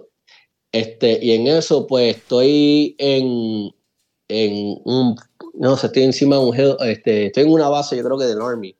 No me recuerdo exactamente dónde era la base del Army. Y veo que el Marine Corps pues, va a abrir Marsac. O sea que el Marine Corps no era que no, que no, no fue que SOCOM dijo no, quiere, no, no queremos Marines. en, el SOCOM, en el SOCOM no iba a haber Rangers. Lo que pasó fue que los Marines no quisieron ser parte de SOCOM en los 80. Eso es otra historia. so, o sea que el Marine Corps, porque viene, todo viene con lo de Mac Visa, que ellos no, ellos no, el Marine Corps no le gusta que personas que no son Marines tengan control sobre sus Marines. Ah, entiendo, sí, sí. So no quisieron ser parte de, porque eso era ya para este, el Mew y para este, y Recon. Y SOCOM iba, iba a ser por debajo del Marine Corps porque el Mew. El, el, el, el Mew es una cosa que para explicarlo me va a tardar como tres días. no, tranquilo. Y en eso, pues, este, yo digo, pues me voy para las boinas verdes. Pero entonces cuando veo el papel digo, oh, oh shit.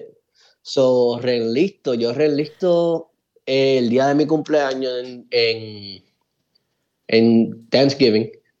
Y cuando terminó mi tour, pues yo creo que 15 días después, pues estaba reportándome porque no es como, no pues como ellos no tenían, estaban empezando, no había un, no había como un house como tal. Entonces ellos dijeron, ok, vamos a coger a todos los Force Recon guys primero, gente de Anglico, los que ya son snipers, los que ya están certificados en ciertas otras cosas. Y después vamos a coger el segundo round para gente como yo y tercer round para este. Entonces después de esos rounds, pues eres que le iban a la oportunidad a más gente. En eso, pues me mandan para 3-5. Y en 3-5, pues estoy en Camp y me dio PTSD rápido que llegué. De, de, de. Sí, sí, porque ese monte en California es como estar en Afganistán. Ah, te entiendo, te entiendo, sí, sí. Y le cogí un odio a California porque, porque es callo hace frío en agosto. So. Ya, ya, yo viví por allá que te entiendo lo que me dices. Yo. yo, estoy, yo estoy en Hawái, aquí, el lindo, Hermoso. Llegué a California que no llueve nunca y es frío, te entiendo. Yo. Like, uh, hate this. y, este, Ricky, pues te pregunto, eh, porque cuando, te, cuando te están preparando para un ejemplo, tu primer tour, o sea, que vas para allá, para Afganistán, este, pero verás, yo sé, este, estás cagado, este, o confías en tu entrenamiento, o pero qué te decían los otros que tenían experiencia en combate, cuando es la primera vez, o sea, que te estás montando en ese avión, te estás preparando para ir, ¿cómo, cómo, cómo se siente eso? Cuando te dicen vas para la guerra, ¿cómo se siente eso en, yo creo que el problema es que nosotros los Marines somos psicóticos. ok, ok. Tú querías, tú querías ir. Sí, yo, mira, yo te voy a decir que a mami yo nunca le dije que yo era infantero. Yo le dije a mami que yo iba para comunicaciones. Ok. Pues que yo veo que mucha gente le gusta estar preocupando a las familias y cosas así. Mira, esto estilo no era, no, yo yo, yo siempre le dije a mami que yo era, este, ¿cómo te digo? Que yo iba a comunicaciones. un par de cosas pasaron entre las llamadas, pero mami así como que, oh, no te preocupes, eso. yo, mami, sí estoy en training. que a veces, sí, literal, yo la hacía así a mamindito, pero que quiere preocupar a la vieja de uno. No, claro. Pero yo me recuerdo mi primer viaje de combate. Era como que porque yo, yo, mi primer viaje de combate fue antes de que la guerra empezara. Antes de que empezara todo este revolú con September 11 y todo esto. Sí, como unos par de meses antes, nosotros estábamos en un sitio, en una jungla con gente que, que no habla inglés. Y lo que había sucedido es que cuando tú llegas de deployment del Marine Corps, habían ciertas unidades que han cambiado los nombres, algunas existen todavía, pero estas unidades pertenecen a lo que se llama el Joint Task Force o el Combat Task Force o whatever, o sea que ahí está todo el mundo. Y en esto yo estaba con MS, con, con el pelotón de MSC, que es Marine Security Element, y Expeditionary Security Element, algo así es.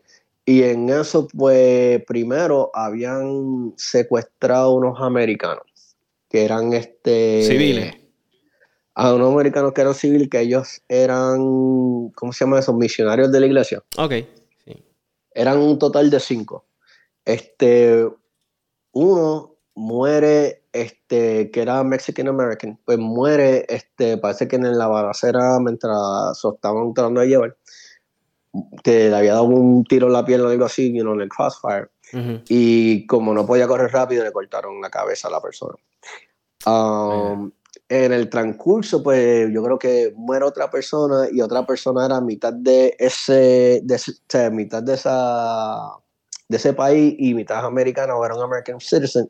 So, esa persona la soltaron. Quedan este, dos, algo así, quedan como dos. Y a lo que todavía este transcurso se cree que quedan cinco personas, pero cuando encuentran el cuerpo del Mexican American, porque la muchacha dijo, mira, esto fue lo que pasó.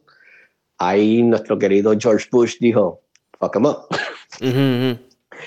Y yo todavía no había llegado estaban preparaciones porque las personas, el, ejército de ese país dijo, we're gonna take care, pero si aceptaron a, del MSC donde yo estaba o del JTF donde yo estaba, si fue Recon primero, si fue los Boinas Verdes y los SEALs.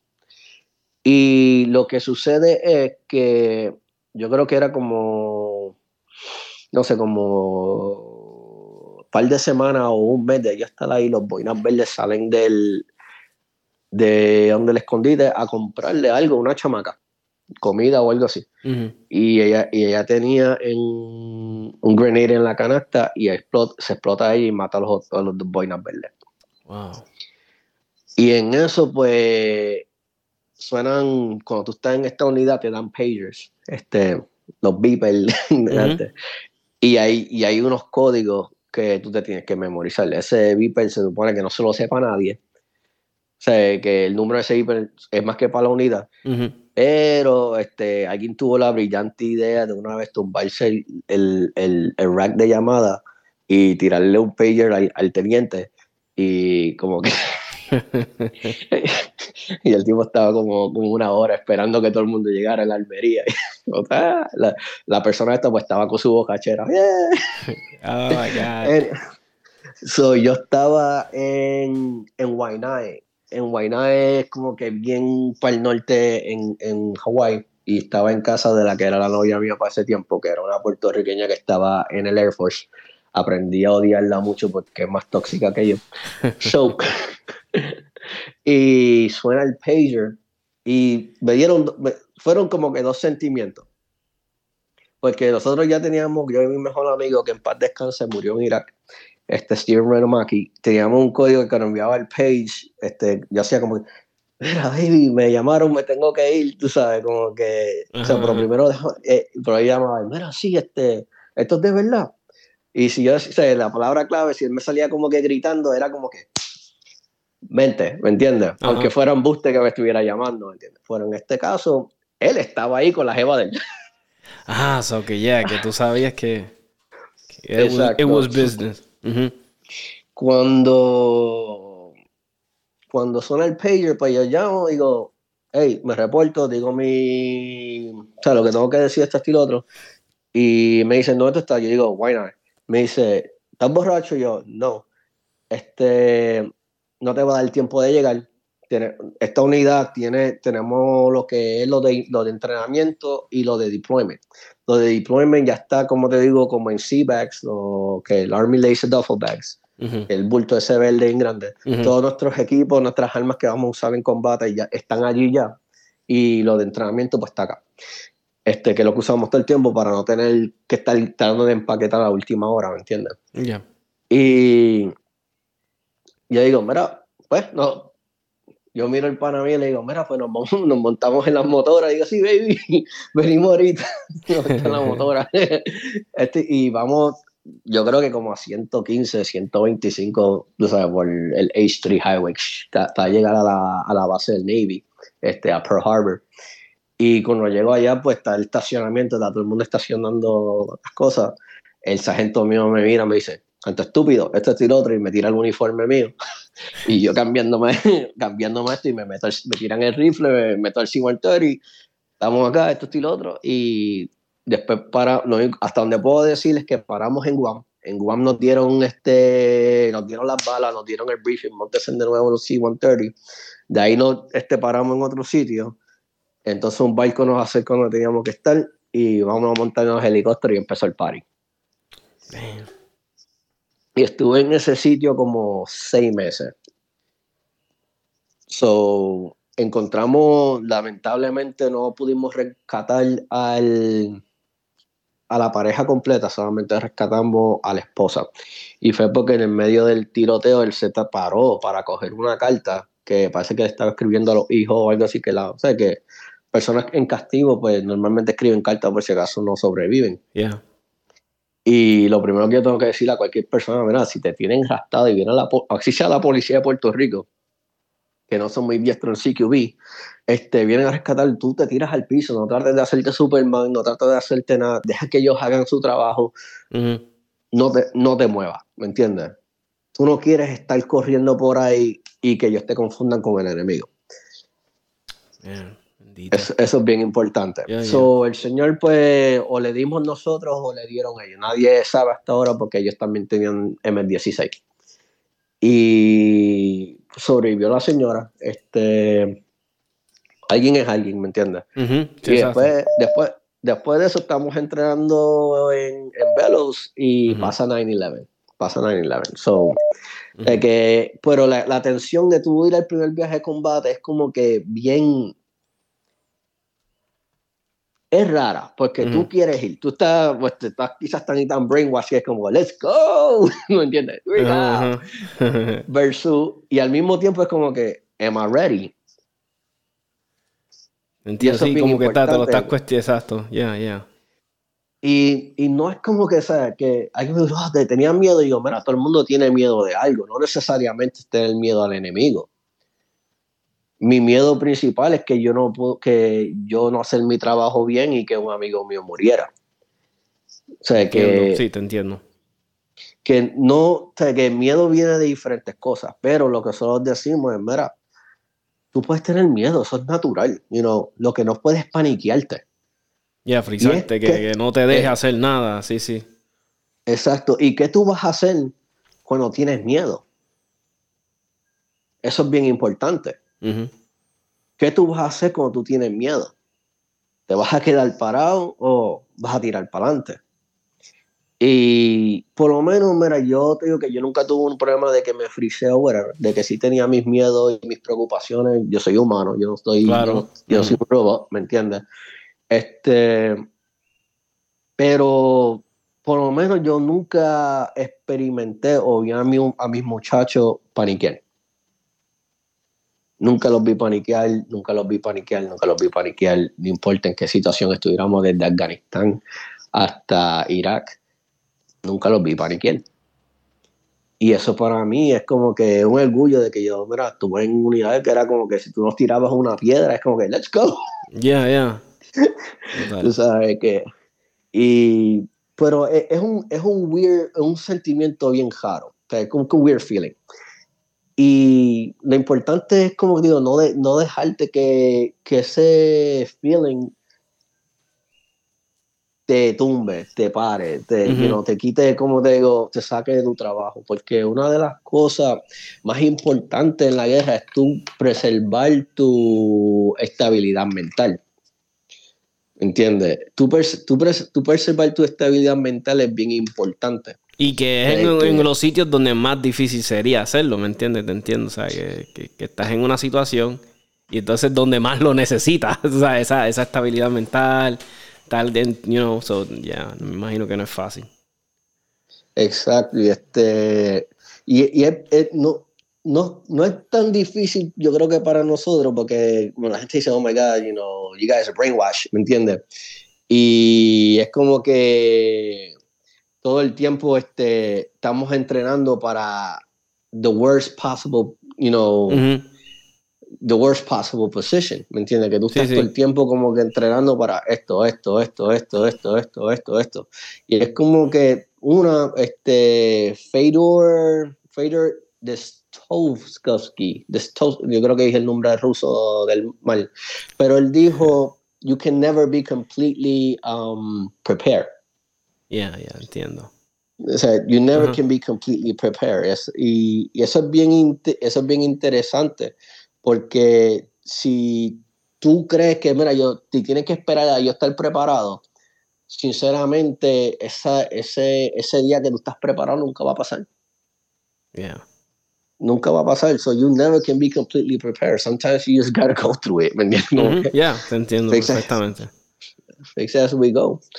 Pero es parte de eso, no, no perder y porque yo creo que tuve una situación con alguien que me dijo, ah, este, y, y fue un transcurso de, mira, no, que lo que ustedes saben en el ejército no lo pueden aplicar a, la vida civil, en una almería. O sea, una persona que me dijo que los Marines se creen que saben. Sea, yo estoy sentado ahí con certificado de SOTG, de Special Operations Training Group, con certificado de Ray Leaders Course, este instructor, con certificado de Urban Assault, instructor con certificado de, de Mount Instructor, literalmente certificado, ¿me entiendes? Por DOD y con años de experiencia. Que si tú te vas al internet y buscas cómo entrenan los militares, por ejemplo, los Marines, ¿verdad? Urban Assault, Urban Assault Leaders Course y Urban Assault, este, tú puedes ir a una escuela de CQB, pero lo único que vas a hacer es CQB puro. Pero vas a Urban um, Assault Leaders Course o Urban Assault, lo que va a pasar es tú vas a aprender todo desde breaching hasta patrolling en urban, convoy, este, cómo perseguir, cómo, cómo este, defender, cómo tú vas a aprender de todo. Vas a estar tres meses ahí aprendiendo todo. 18 hour days, 24 hour days sometimes. Damn, badass. So, eh, ¿me, ¿me entiendes? Que es como que y pues, tú sabes, la parte nada más de para nosotros, antes de que empiece lo del shoot house, por ejemplo, el shoot house de nosotros fue creado con este. Ellos llamaron a todos los NCOs, a todos los corporals y sergeants y lo que sea. Y esto prior to Iraq, este, o bueno, ya había pasado a Iraq, pero se está tratando de arreglar ciertos sistemas. Y antes hacíamos Table 2, que era como que el combat, pero no era combat shooting como tal, y ciertas unidades que se estaban entrenadas a este nivel y ciertas unidades no. O había como que un desbalance en el Marine Corps. So, Gunsight, que es la compañía que Jeff Cooper creó. Que por cierto, para los que no sepan, Jeff Cooper es la leyenda, inclusive creo, este he leído, o sea, el, tiro práctico de cierta manera existe por él. So, para el que no sepa, Jeff Cooper eh, es una leyenda en el mundo de las armas de fuego. Todo lo que Jeff Cooper hizo fue todo lo que él aprendió en el Marine Corps. Él cogió y lo, lo le cambió el palabra y whatever, he watered it down maybe in a way or whatever, y se lo vendió primero a los federales Después se, se, cansó de eso, lo, he watered it down a little bit more y creó el tiro práctico y invitó a otras personas que estaban en tiro práctico, o sea, que, que, querían hacer algo así. y, y, de ahí donde surge el tiro práctico. O sea, que Jeff Cooper, que no solamente que me dice, mira, estos tiros otros, ustedes no saben nada, yo hago el President Drill. Pues búscate, el, el President Drill lo creó Jeff Cooper. Es un, es un drill viejo, ¿verdad? So, entonces, estamos en esta escuela que ahí está Larry Vickers, está mi, uno de, mi, de las personas que yo más admiro, Pat Rogers, están un sinnúmero de personajes trabajando con nosotros, este, primero envían, nos envían a Gunsight y estamos uniendo lo que nosotros sabemos con lo que ellos saben y creando como, o sea, como que mix and match de qué funciona y qué no funciona. Yeah. Después como como a los tres o cuatro meses, o sea, todavía estamos haciendo viajes de combate, pero this is going like, it's moving slow, pero hay que hacerlo bien. Y este, entonces pues empieza lo que se llama, um, le decían el Pat Rogers Course en el Marine Corps. Eso es como 15 días o, eh, ya, 15 días o shooting package de 15 días. Y ese shooting package, eh, cuando se creó completo, estaba por encima de los tomates. So, ahí es donde tú, estás viendo, como te digo, lo, lo, que hoy en día mucha gente hacen como que a mitad en, tiro, en tiro práctico de, de cómo manejar tu, tu, rifle y tu pistola, tus transitions, dos, dos a tres armas, pero nosotros no hacemos lo que ustedes hacen en competencia, que sueltan, tú sabes, sueltan el Sí, lo soltamos en un bajil y exacto, ok. Eh, exacto, nosotros que tienen el rifle. transition, cómo retener tus magazines, este estilo otro, como cheque, o sea, estamos en diferentes posiciones, porque están las posiciones que ya tú te sabes que son, entonces está alterno, alterno es you're not shooting hand, o sea, you're not shooting, you know, este, side of your body, y entonces está unorthodox. Y aquí es donde tú sabes que muchos de nosotros ya teníamos estos entrenamientos, pero como dije anteriormente, casi nadie los tenía. Y había que conseguir cómo enseñárselo a todos esta gente, a todos estos Marines. Y cuando entro a trabajar en Division Schools por este Urban Assault y todas esas cosas, lo primero que tú tienes que pasar es Table 4. Y eso es este, el, técnicamente el Pat Rogers Shooting Course on crack porque el de cualificar para los Marines, este, como te digo, anual o cada seis meses, te dan que si mucho tiempo, esto y lo otro, ¿me entiendes? está difícil, pero es, es doable. El de nosotros, cuando estás en la infantería, era un, es un um, modified. So, esto no sale en los papeles de allá. Pero si tú no me disparas 80% aquí, tú no entras a ningún shooting house.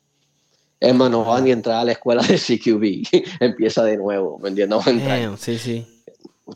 So, es, bien. Porque yo a veces veo, por ejemplo, en el mundo, a lo que le dicen este táctico, ¿verdad? que, que, los muchachos quieren aprender lo que nosotros nos tardamos a aprender 13, 15 años. ¿Me entiendes? Una escuela de, que dura este, tres meses, seis meses, ¿me entiendes? Y es como que no es lo mismo. Uno trata de, mira, donde yo tuve la primera experiencia de que uno no puede enseñar a una persona todo lo que tú, todo lo que tú quieras rápido, fue con la reserva en Puerto Rico de los Marines. Este, la reserva en Puerto Rico de los Marines son infanteros, ellos son este LST, que es Landing Support Algo Team, y ellos tienen el palcho rojo, me los tripeo cada rato, porque de por vida nosotros decimos que ellos tienen SIDA, o enfermedades venéreas. y si tú tienes enfermedades venéreas y cosas así, pues te mandan para ese pelotón y te ponen un pancho rojo. este, pues esa es la unidad de Puerto Rico, los, los Sickly Kids. y este, el Sergeant Major de ahí era un pana mío que estaba, era, él era él era un cook y después fue el career planner, que te trata de que cada rato que tú te vas a salir del Marine Corps, mira, pero quédate aquí. como el reclutador dentro del, del ejército, ¿me entiendes? y, este, pues el chamaco era aquí de, ¿cómo se llama este sitio? De Comerío. Y me dice, mira, vente para que le enseñe a estos muchachos, porque ahí fue yo entendí lo difícil que enseñarle y por qué las reservas no están tan preparadas como los activos porque ellos pues tenían que llegar, son tres días, que, que un fin de semana al mes, ¿verdad? Algo así. El primer día es llegar y acomodar su equipo y todas esas cosas, ¿verdad? Y hacer sus papeles y todas esas pendejas. Segundo día, entre todo lo que tienen que hacer, pues yo si acaso tengo tres horas o menos para tratar de explicarle a esta gente urban warfare. Mi hermano, eso es imposible. Sí, ya, en tres horas como que... Porque al otro día por la mañana ya están recogiendo sus cosas para irse. así que no. Y después fui a, Y después puse con, la, con los MPs del, del Army de la, y tuve el mismo problema, porque decía como que I can't really teach you, ¿me entiendes? Porque el tiempo de verdad no es... Es suficiente, sí, te entiendo. No es suficiente, porque, sé, pues yo lo que hacía es le, le explicaba como que bien vague. Mira, first man is never wrong. este, ustedes entienden esto más o menos. Vamos a seguirlo con el estilo que usa el Army y el Army Special Forces, que se llama Deliberate CQB. Uh, los Marines no usan Deliberate. That's too beneath us. eso, es muy fácil. El estilo de, del Army, del Army Green Berets y cosas se llama Deliberate. Y Deliberate es como que tú siempre sabes para dónde tú vas a ir que técnicamente eh, es como un merge, porque lo que había sucedido con eso es que cuando empieza la guerra urbana, ¿verdad? Este, la poli los más que tenían un poquito de experiencia era en guerra urbana eran los Marines, porque habían peleado en, en un montón de urban settings, pero no al scale que se iba a pelear en Fallujah o Ramadi. Jamás ni nunca o Bagdad. Eso pero, o sea, había estado Somalia, este, había estado Kosovo, esto, y lo otro. El, el biggest engagement de Urban antes de todo eso fue este, Hue City en Vietnam. Y antes de eso, el primer engagement americano en Urban era el Army en la Segunda Guerra Mundial en Europa. So, casi todos los libros que tú ves de Urban, de Mount, están escritos bajo Europa entonces, tú, eh, entonces los muñequitos cambian bien brutal. Porque siempre como que ha sido, ha sido todo como que diálogo, como que todas las quejas nunca nada ha sido, o sea, cambia tanto environment, país, este, ideologías de los mm. otros, o sea, como que... Y, y, ahora que tú entras en eso, ¿qué, ¿qué, tan importante es la intervención de los, de los civiles en estas quejas? En cuestión de, un ejemplo, vamos a decir, Irak. ¿Qué tan importante es la ayuda de los civiles, para, vamos a decir, para los Marines, este o la, ayuda o es desayuda? ¿Qué, ¿Cómo tú lo, Mira, yo, yo hace un par de meses, yo creo que un año al año pasado, no estoy, no me recuerdo mucho, yo hablé, yo hablé en un podcast para un senador de Oregon, este y, y, eso fue antes que, cuando estábamos sacando las tropas de Afganistán, que lamentablemente perdimos este, 15 Marines, o sea, los Marines y todo eso y dos muchachas, este, una era dominicana, trabaja, este, él estaba por debajo de un sargento amigo mío, lo cual yo, o sea, lo cual yo estoy bien decepcionado con algo porque estaba tratando de hacer un range y muchas personas cerraron las puertas cuando literalmente ese dinero iba para la familia de esas personas. Pero vamos a entrar en detalle en esto, ¿verdad? Um, guerra, ¿verdad? So, podemos hablar de guerra, dividirlo en tres cosas antes de entrar de cómo se supone que gana la guerra. Sí, sí. Eso tiene estrategia, operación y táctico, ¿verdad? Eso tiene esas tres versiones, ¿verdad? Si vamos a ver este estrategia, es todo de cómo se va a ganar la guerra, pero tiene que ser bien flexible. Tiene que ser bien flexible porque es un sistema cambiante. Ok. So, cuando estamos hablando de los, de, en ese mismo caso, hay otra cláusula que te dice para tú ganar una guerra, tienes que, tienen que, tener, que pasar tres cosas, ¿verdad? Técnicamente para ganar la full, pero con dos, técnicamente tú la ganas. Porque es un 2 a 1, ¿me entiendes, verdad? Ya, ya, entiendo. So, esto es lo que pasa en la cuestión de Vietnam, um, a Irak y Afganistán. Para tú ganar una guerra, tienes que ganar militarmente, políticamente y socialmente. Ok. So, militarmente, yo te voy a, este, por más que la gente quieran decir, mira, que los vietnamitas, que si esto, que mira, vamos a hablar y claro, sí, ellos sí nos quitaron un par de gente, lamentablemente, uno para mí vale por un millón, pero nosotros les quitamos a ellos el mundo todos los días. Entiendo. O sea, que para no hablarlo tan bruscamente de exactamente cómo es, pero los números de ellos nunca llegan, este, eh, están como 50 veces por encima o 100 veces por encima de nosotros. Eh, que ellos en sí no podían pelear con nosotros. Desde Vietnam para acá, si te pones a buscar, tú vas a ver que los Estados Unidos siempre ganó todas las batallas. Hay ciertos errores en la táctica y estrategia, pero se trataron de arreglar en las guerras que yo estuve, por supuesto, y este, empieza el problema político. Ok. Ellos no, pueden, no pudieron ganarnos a nosotros militarmente. Como puedes ver, cuando estamos haciendo de Afganistán, esta gente estaban todos escondidos en Pakistán y en todos lados, y a la vez que Estados Unidos salió, ellos entraron cogiendo porque se le hizo el mundo bien fácil, ¿me entiendes? Pero socialmente, Socialmente, pues empezamos, equivale a dos lados, ¿verdad? Equivale socialmente con nosotros y, y socialmente con la gente de Afganistán e Irak. Pues era bien raro porque ellos querían que estuviéramos ahí, pero no querían hacer nada por ellos mismos. Y querían que nos fuéramos, pero nos quedáramos. Nos quedáramos, pero no fuéramos. pero ellos no querían hacer un carajo. Te entiendo ya. So, ahí, ahí hay un problema. Pero técnicamente ellos van a tirar más para donde ellos porque that's going to be the, the, long shot, ¿me entiendes? Y so es como que un intermedio, ahí estamos como que, ah, entonces estamos en el lado político. La gente no le tenía fe al, al sistema político que se estaba creando en Afganistán. Y en el sistema político de nosotros, a pesar de que, oh, perdón, socialmente con nosotros teníamos más gente que quería que sacáramos las tropas de Afganistán, de Estados Unidos, versus las que querían que se quedaran. Ahora, políticamente, pues tenemos que nuestros commanders in chiefs nunca tenían un plan completo. Y ellos quieren equivaler una guerra, ellos quieren conducir una guerra a lo que la gente quiere, al público que no está en el ejército quiere. Sí, sí.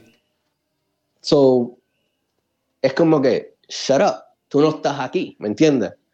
y nosotros no somos nenes chiquitos, nosotros filmamos, ¿me entiendes? Aquí nadie está obligado, esto no es Vietnam, ¿me entiendes? Ya, te entiendo. Nosotros filmamos, y los que filmamos por infantería, pues filmamos por infantería, sabíamos lo que venía, ¿me entiendes?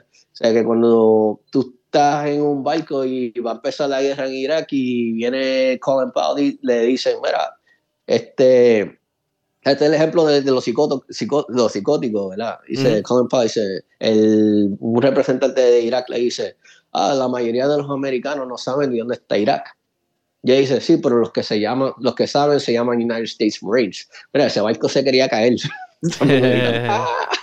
o sea que, pero en eso estamos como que, mira, esto es lo que está pasando. Si el gobierno no tiene un plan, todo se va a caer.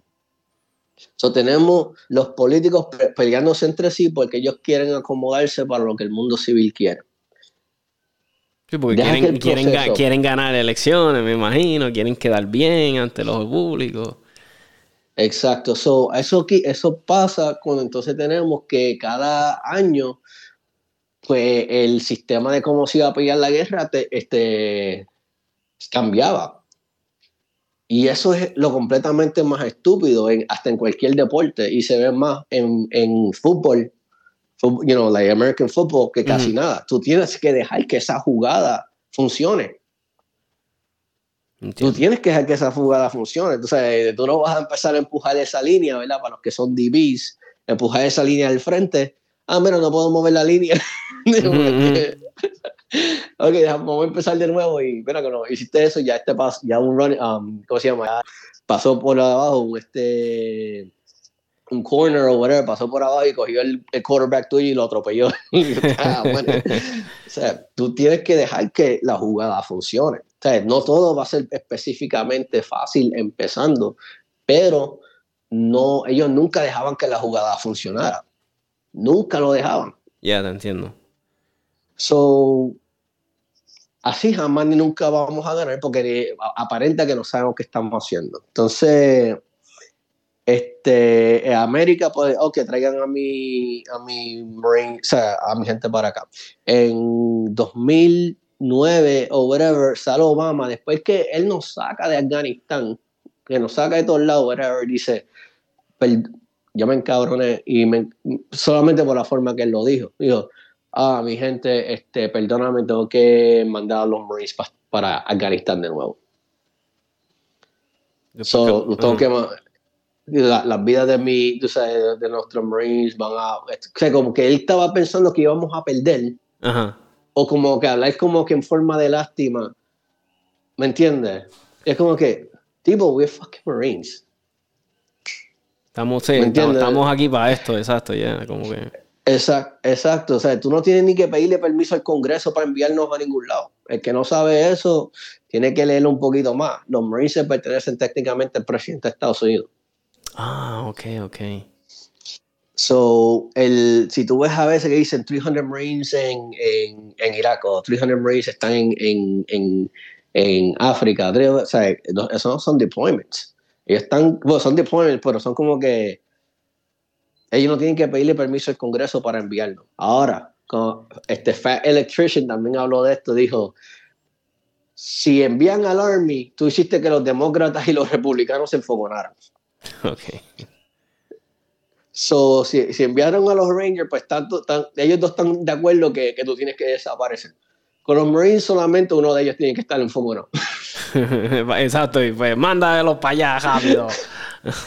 que, se, que se calle la ajá. Pero eh, eh, eso enoja. Entonces, cuando tú estás viendo, mira, nadie, nadie, nadie va a decir, alguien consciente nunca te va a decir que la guerra es algo lindo.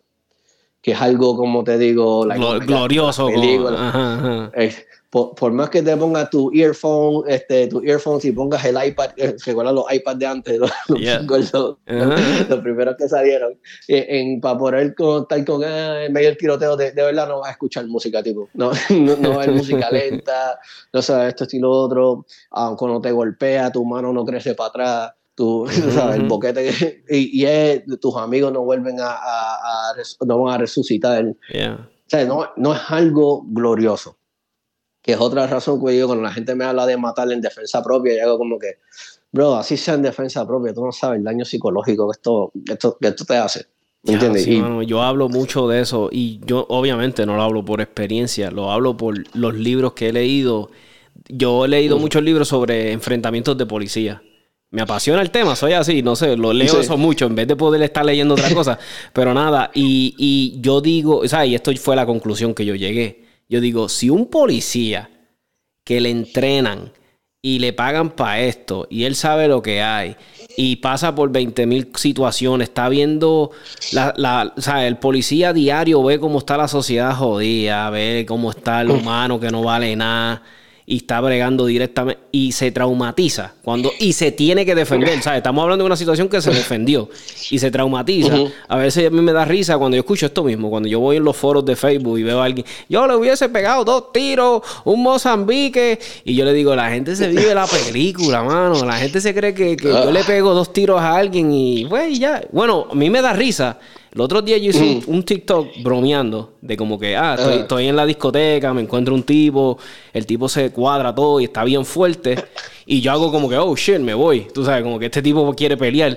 Y a mí me dio risa cuánta gente me dice bromeando, pero yo sé que lo dicen bromeando, pero lo están pensando. Como que, ah, ¿por qué no desenfundaste? Y yo, pero ¿qué carajo le pasa a la gente? ¿Cómo que, porque yo le voy a desenfundar a alguien porque quiere pelear conmigo? No me jodas. Tú sabes, la gente como que tiene la perspectiva de se cree que todo se resuelve con tiros, matar. Como que, what? ¿eh? Pero si es que si buscas las estadísticas, ¿verdad? Este, o- bueno, te voy a dar dos situaciones paralelas, ¿verdad? Y puedes ver el lado militar y el lado de la policía con esto. Y esto fue un estudio que se hizo hace, hace años atrás.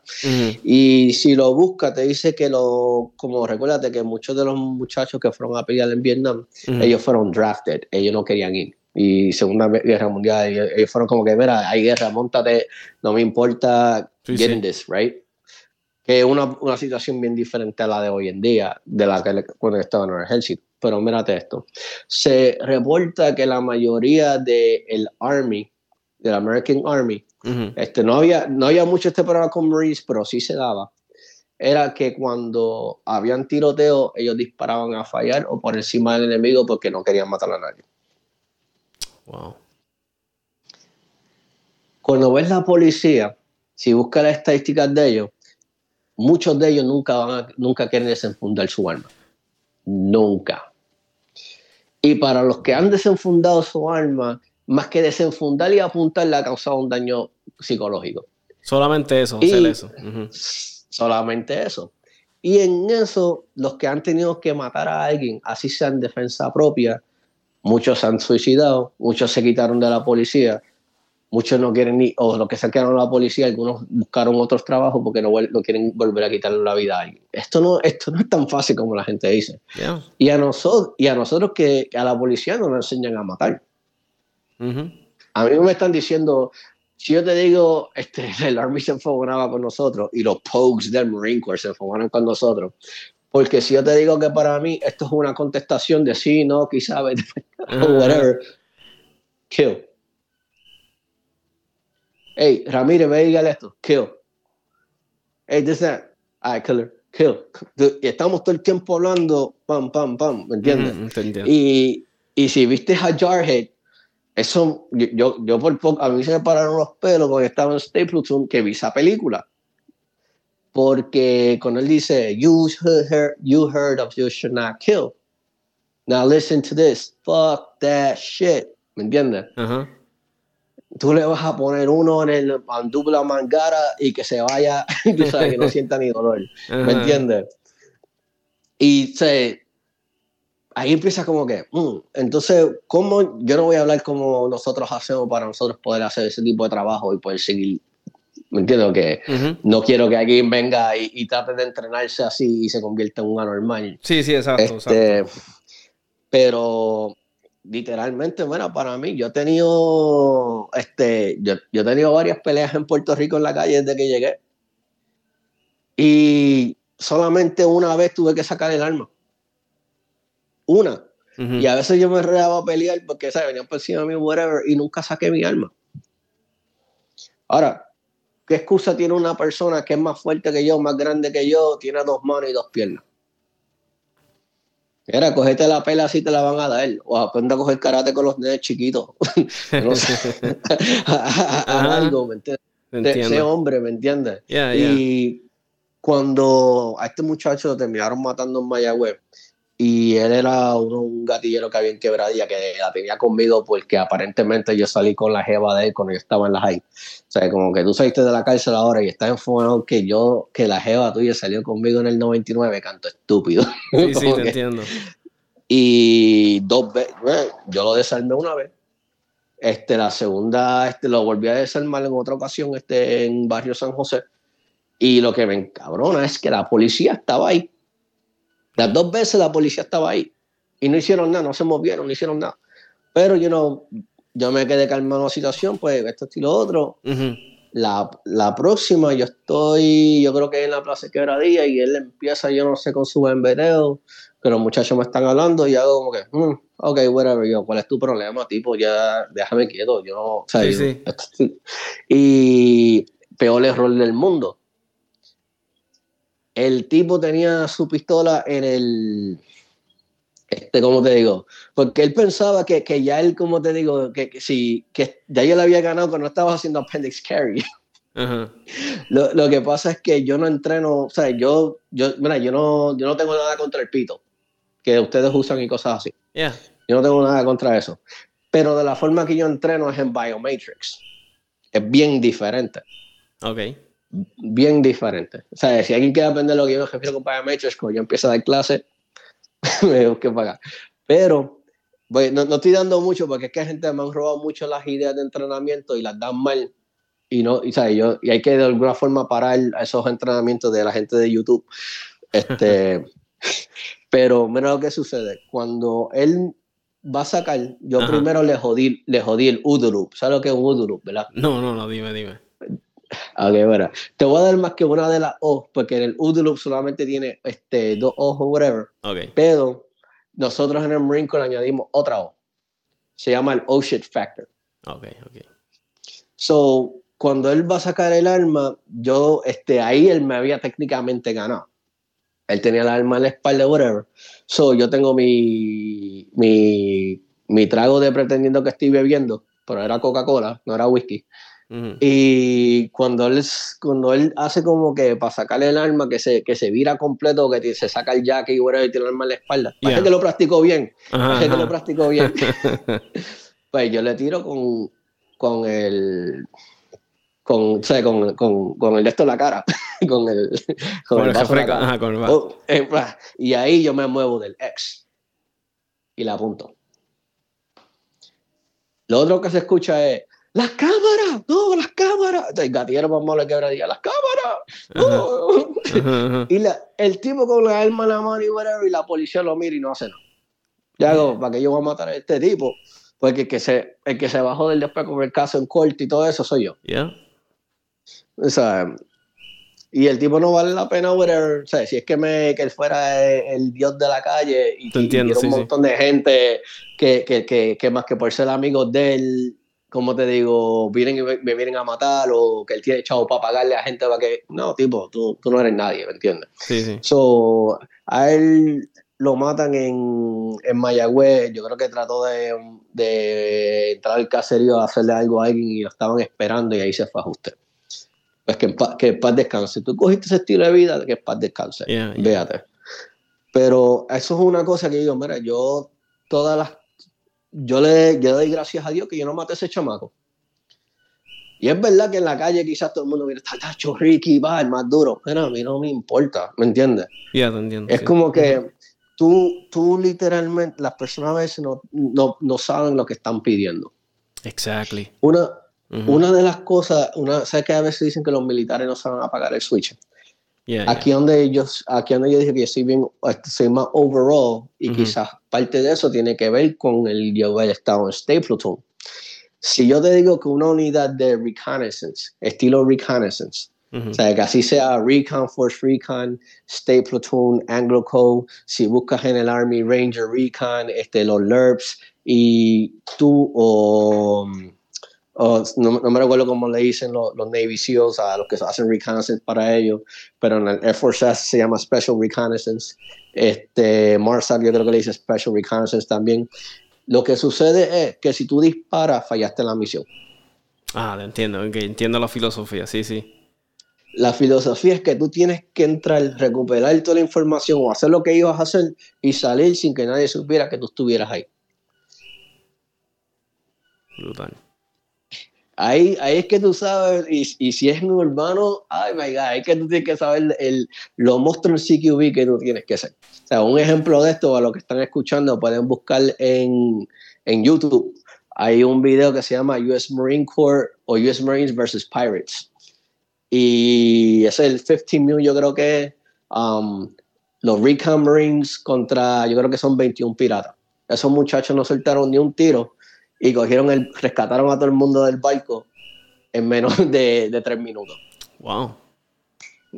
Sin disparar una vez. No, si quieren buscar otra, pues este, ahí soy yo en Sabari con los muchachos. Este, eran como que el, el village completo en Afganistán. Y esto lo hacíamos mucho, pero esta fue una de las que quedó recorded. Bueno, nosotros nos movimos tan y tan rápido entre, esa, entre ese village, todo, ese sitio, la casa y todo eso. Arrestamos como casi 300 personas y no soltamos ni un tiro. Cuando, cuando, ya salió el, cuando ya salió el sol, estaban todos ellos como que, like, what the fuck is happening, ¿me entiendes? Sí, sí. Y, me imagino que para ustedes es un orgullo brutal, ¿me entiendes? Exacto, eso es... Eh, es claro, o sea, tú tienes que estar ready para jalar ese gatillo, ¿me entiendes? Ya. Pero si tú este, eso fue una misión perfecta, porque lo que resultó de esa misión fueron cosas bien importantes. Pues se determinó que eso era, que en ese sitio pues estaban, o sea, cuando la gente se vieron atrapada, ¿verdad? Y que de que muchos de los tali de las Afganistanes pues estaban bajo amenaza o solamente estaban con los talibanes porque le estaban pagando. Cualquiera que sea la razón, ¿verdad? Muchos no querían los talibanes tampoco y tampoco querían los americanos. Y ellos, they flip to whatever side se le hacía más conveniente. Sí, en el momento ahí, exacto. Mira, esa gente empezaron a, subir las manos. Mira los cachés. Los cachés son donde están las armas escondidas, esto, estilo otro, las la bombas. Mira, este fue el que le disparó a usted la semana pasada. Este fue el que hizo esto. Mira, e, esos chotearon a la abuela de ellos más rápido que desde aquí G69 y Anuela. E, e, ellos cantaron más que David Pumarejo a las 12 del día. Ya, yeah, sí, sí. Pero tú sabes que así de chotas son los talibanes. Para los que los reggaetoneros que les gusta, y sí, sí, digo como talibán, mira, al Qaeda y talibán, dacho nene, chotean hasta. de no, de hacías más que busco en los cogí, choteaban a todo el mundo. Anyway, este, pero que quiero decir con eso que, mira, yo, esa, ese, ese, tener esa disciplina también me funcionó para las situaciones que yo estaba pasando esa noche, ¿me entiendes? Que en estas, ocasiones que yo no disparé.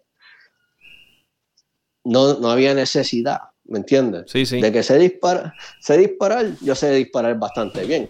Y, ya, y ya yo sé, ya yo sé dispararle a cosas que no son papel. O sea, que a, a las otras personas me dicen, bueno, este, como te digo, créeme que tu, tu mentalidad que va a estar, como te digo, bien, bien, bien a 100 revolviéndote de cosas que sinceramente quizá no este, te van a conllevar a que tú falles, el, a falles los tiros. Y tú eres responsable por cada bala. O sea, que podemos ver lo de, lo de Carolina, que yo veo mucha gente hablando, mira, que si tiene un bate, sí es verdad, te pueden matar con un bate, pero tú estás en un carro, tú podías dar un cantazo al carro de él y seguirlo por el otro lado. Segundo, tipo, él disparó dos veces, había una familia con un carro, entre un carro y había un viejito caminando atrás. Es verdad que no le dio a ningún, es verdad que no le dio a ninguno de ellos, pero ¿a dónde fueron esas dos balas? Sí, te entiendo.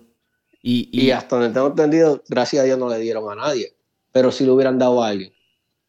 Sí, que yo te entiendo porque eh, eh, es algo que yo, como digo yo, predico mucho aquí. Es que, eh, y, es literal lo que tú dices, uno es responsable por cada bala que sale de ese cañón. Y si uno está, o sea, yo por eso le digo, mira, yo siempre les digo, mira, si tu, tu vida no está en peligro inminente ahí de momento, mano, pues no se justifica, no se justifica. Este yo he visto tantas situaciones que a veces amigos míos, eh, casos que veo y yo digo, diablo, eso se pudo haber evitado, eso se pudo haber evitado, en verdad lo tenías que hacer. He visto escenarios donde la persona me cuenta y le digo, bueno, ahí no hay tenías break, ya te estaban apuntando. Y a veces le digo, mira, si ya te están apuntando, si ya te tienen una pistola en la cabeza, ya perdiste. Porque ¿qué carajo vas a hacer? ¿Qué vas a hacer? ¿Un shock noise? ¿Me entiendes? Practicar Krav, practicar Krav Maga. You know, you know, yo, yo, yo, sé que hay situaciones que uno dice, bueno, ni porque hay situaciones que yo me imagino que uno estará en una situación que uno dirá, pues aquí tengo que o, pues, matarme, o sea, morirme o hacer algo. Porque tampoco I'm, gonna tampoco I'm gonna beg for my life. Eso te lo garantizo. No, no. Yo espero en Dios nunca tener que... Tú sabes que cuando yo cojo mi primera clase, hay, hay, hay diferentes variaciones de SEER, ¿verdad? Este, el, el, estilo de Sear que yo cogí fue en, el, cuando estaba con Stay Platoon y a veces cuando estaba con otra gente. Yo nunca fui a la escuela de Sear a la que, o sea, yo estaba de Jungle Survival este, y cosas así de sobrevivir, y, y, pero yo nunca he estado en la que te tortura. Okay. Yo nunca he estado en esa escuela. Esa, eh, esa gente que me dice que estuvieron ahí, y le pregunto, ¿tú eras fuerzas especiales, infanteros, esto, estilo, otro? No, es que ah, tú eras piloto. No, digo, tipo, tú no fuiste a SEER. Porque si de, aquí en donde la gente tiene que aprender, SEER 1000 es solamente el código. El código de, que, de, lo que tú tienes que hacer cuando te, cuando te capturan. Mi nombre es Sargento Ricardo Ramírez, mis últimos cuatro, pa, pa, pa, soy esto, estilo, otro, y te quedas callado. Okay. No te enseña cómo escaparte, no te enseña cómo resistir, te, te dice un par de cositas, pero te dice, bueno, lo primero que te dicen en esa escuela específicamente y en las que yo he cogido y los muchachos que yo conozco que han cogido la que torturan a la gente dicen, en ningún momento te dicen que tú seas como Rambo. ¿Te recuerdas las películas de Rambo que le escupía la cara, maldito? este, no, tipo, tú, tú tienes que hacerte pasar por el más pendejo del mundo, búscale humanidad, a la persona que está al frente tuyo tratando de torturarte, ¿me entiendes? So, si esto a, los, a todo el mundo, Navy SEALs y toda esta gente, los más duros, los capturan, tú los vas a ver como que, mira, you know, tú sabes, hacerse pasar que ni siquiera son Navy SEALs, ¿sabes? No, sí, yo lo que soy, yo de esto, yo no sé nada, yo lo que soy de computadora, ¿me entiendes? Sí, sí. estás hablando. Este, pero aquí, literalmente, sacaron una pistola, dispara, cabrón, esto y lo otro. Pero, ¿qué tú te crees? O sea, que a veces la gente dice, no, mira, que si él saca la pistola, yo y mi rapidez, Sí, sí, yo voy a desenfundar más rápido y, y, él no se va a dar cuenta. Y yo, me era, vete para allá con ese bullshit. ¿Sabes? Si ya tú estás en una situación eh, que te sacaron la pistola, la tienes en la... Ya perdiste, mano, ya... Ya, ya, perdiste. Yo he tenido pistolas en la cabeza y es como que yo no... Tú sabes, ¿por qué yo pude desarmar a esta persona? Porque yo leí su cuerpo, yo leí, la situación y ya, ya, yo sabía por dónde venía y yo me acercaba al Deston sin que él se diera cuenta. Pero, o sea, me está mirando, pero no se da cuenta de lo que está pasando. Ahora, para una persona que no está entrenada a hacer cosas así, porque yo no le voy a dar la espalda a este tipo, que sé que ya se ha llevado un montón de gente. Pero técnicamente, tipo, si, si el tipo tiene una pistola apuntándote y un pillo no es como un militar o un policía o una persona entrenada como ustedes, ustedes en competencia, ellos no tienen el dedo fuera del gatillo. Ellos, están, ellos están asustados moviendo la pistola porque están preocupados que la policía esta, que quieren que tú avances, esto, esto y lo otro. Mira, quédate quieto, dale tu cartera, dale tu teléfono, dale lo que sea. Tú lo puedes conseguir nuevo, no vale la pena. ¿Me entiendes? Ahora, ahora, si la única, si es una cosa seria y tu única oportunidad de supervivencia. Exacto. Es, tu pelear. Mira, tú peleas. Olvídate. hasta el fin. Quizás esa, eh, quizás, tu, quizás tu adrenalina, tú no sientes el tiro que te van a dar hasta después. Porque, tú sabes. Pero, por lo menos, y quizás sobreviviste. Pero la gente tiene que empezar a entender que es como que, mira, tipo, ni, o sea, ni yo, que sé que más entrenado en PSD, Executive Protection, PSS, este High Risk, este, esto de infantería, Advanced Infantry, Rayba, eh, mira, puedo seguir todas las cosas que yo he hecho en 15 años y como contratista y todo, de todos los entrenamientos que he hecho, y te voy a decir que yo me quedo lo más tranquilo y me, me ajusto a la situación, me ajusto a la situación, en caso de que, porque ah, este, yo creo que esto yo lo aprendí en, New York, que era como que, yo digo, el, el apologetic, el, o sea, que tú le dices, Dacho, mala mía, y se creen que tú te tienes miedo y se te agallan más. Ya, ya. No sé si tú has notado eso a veces con la gente que se cree. So, es como que, ok, so, a veces tú no puedes correr. ¿Me entiendes? Sí, a veces, a exacto, te entiendo perfectamente. Y yo soy un poquito jaquetón, o sea, yo como que yo no, voy a decir, pero es como digo, yo soy un hombre, tú no vas a también a faltarme respeto y hacerme que soy un pendejo, ¿me entiendes? Como que entiendo. Ok. Pero este, yo no, o sea, yo no recomiendo a tu coger, tratarte de pasarte el macho. No vas a salir bien. Si la persona ya tiene el alma por fuera, bueno, jamás ni nunca va a ganar. Así tú con el pito tengas un punto cero, tres yeah, décimas de segundo. totalmente de acuerdo. No, no vas a poder salir. Y es como que por más que tú le dispares al papel y, y estés acostumbrado, a darle, tú sabes, a escuchar el king, perdón, porque ustedes usan más el king, king, tú sabes, la O sea, es como que, ok, pero este, no que los policías estos que murieron aquí en la 65, lamentablemente, habían ellos practicado un tiro práctico, como dos de ellos. Ok. Eso, eso es lo que me habían dicho. Y si eso es verdad, y que uno era campeón o lo que sea, digo, pues, ¿qué pasó ahí? Porque ese, el tipo del caserío no sabía disparar. Él estaba disparando y huyendo. Lo que pasa que también hay, algo que yo he aprendido en esta vida y es algo que tiene que le echaba mucho el, al civil es que, y digo el civil porque yo es lo con lo que me puedo identificar. A veces tenemos la mentalidad que el criminal es bruto, que no sabe usar una pistola, que pues, o que no entrena, o que es lo que dispara a lo loco. Y sí hay casos, yo he visto muchos videos donde el que te está disparando no sabe ni lo que está haciendo. Pero también he visto videos que el que te está disparando hace estrategias, te hace emboscadas, te mira por el lado que estás más de él. O sea, que hay el criminal, el, career, el career criminal. Eh, es, es, un HP, sabe lo que está haciendo, esa es su carrera. ¿Me entiendes? Y algo que tenemos que entender es que la, que la violencia, la única forma que le vamos a ganar es con violencia. Por eso es que hay personas que no pueden hacer ese commitment. Hay gente al día de hoy que yo veo que le tiene pena al criminal. A veces yo estoy con mujeres y, verá, y voy a usar la mujer de ejemplo porque la mujer, su la gran naturaleza de muchas mujeres es ser buena, es ser kind, ser dulce. Y, y yo he visto mujeres donde yo le he dicho, Tú sabes que si tú lo que tienes disponible para dispararle a esta persona es la cara, es lo que le vas a disparar. Ay, no, pero si le puedo disparar una pierna, si le puedo disparar un hombro, yo, pero mi amor, si lo único que tienes visible es la cara, tú no le vas a disparar la cara, los testículos. O sea, tú le tienes que hablar así. Yo a veces le he dicho a mi esposo yo a veces le he dicho a mi esposa, si tú le tienes que meter los ojos en la cara a alguien para defenderte de que te va a violar, tú lo vas a... Me dice, sí, yo, y yo, pues eso es lo que yo quiero que la gente entienda, porque a veces la gente, a mí me encojona la actitud de, compasión, de bueno. De, y yo, mira, en la calle no se juega así. En la calle hay que jugar sucio. La violencia es algo horripilante que nadie queremos que nos pase, pero si pasa. Por eso es que yo digo, en la calle no hay reglas. En la calle no hay un RO que va a ver que rompiste las reglas de los 360. No, no hay reglas. Eso todo se rompe, todo se vale, lo que esté expuesto. Haz lo que tengas que hacer. Ahí es donde está mi problema. Ahí está, mira, yo practico Krav Maga. Y yo soy una de estas personas que te hago bien claro. Para no practicar algo, practica algo. Sí, te entiendo. Así, ¿me entiendes?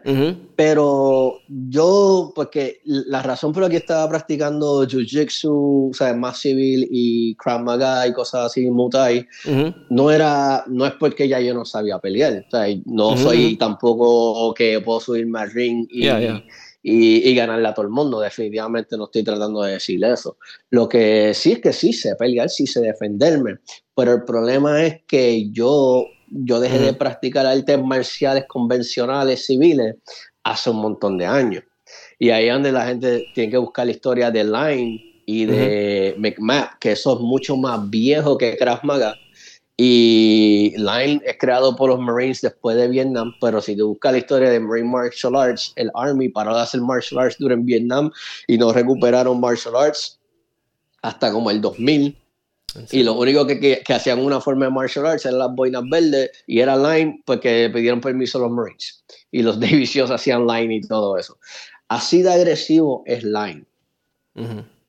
Mi mente me dice, cuando yo estoy en una situación que voy a pelear, es line. Y line, tú no estás defendiéndote. Tú, estás, tú, tú estás peleando contra alguien que sabe pelear pues, y esa persona te quiere quitar la vida. O sea, tú estás en la guerra. Ya no vale nada. Eh, eh, aquí es, olvídate, ¿me entiendes? No? Para, no, para no ponerlo tan gráfico, es sobrevivir a toda costa. Sí, sí, no, y es que hay que hablarlo así, mano, porque la gente tiene que entender que no hay reglas.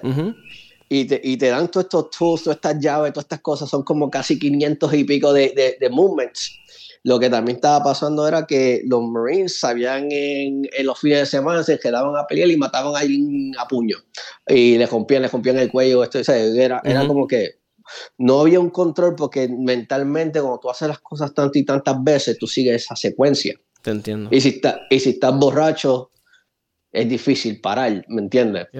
Y entonces también en, misiones que eran como Neos, que no eran cosas como, como decirte que eran de vida y muerte, pues esto sin querer, pues le quitaban la vida a alguien. Y eso sin contar las ráfagas de, de heridos en training de, de, line nada más. O sea, yo le desgarré eh, a uno de los mejores amigos míos, a, a Hamrick, a Michael Hamrick, el kill attendant en un, en un suite. Que nosotros ni siquiera nos quitaban los Jungle Boots de antes, que, que eso eran más duros que el whatever. Le metí sin querer en el, en el, en el Kill Attendant, en el Achilles, y lo dejé inválido como por casi un año.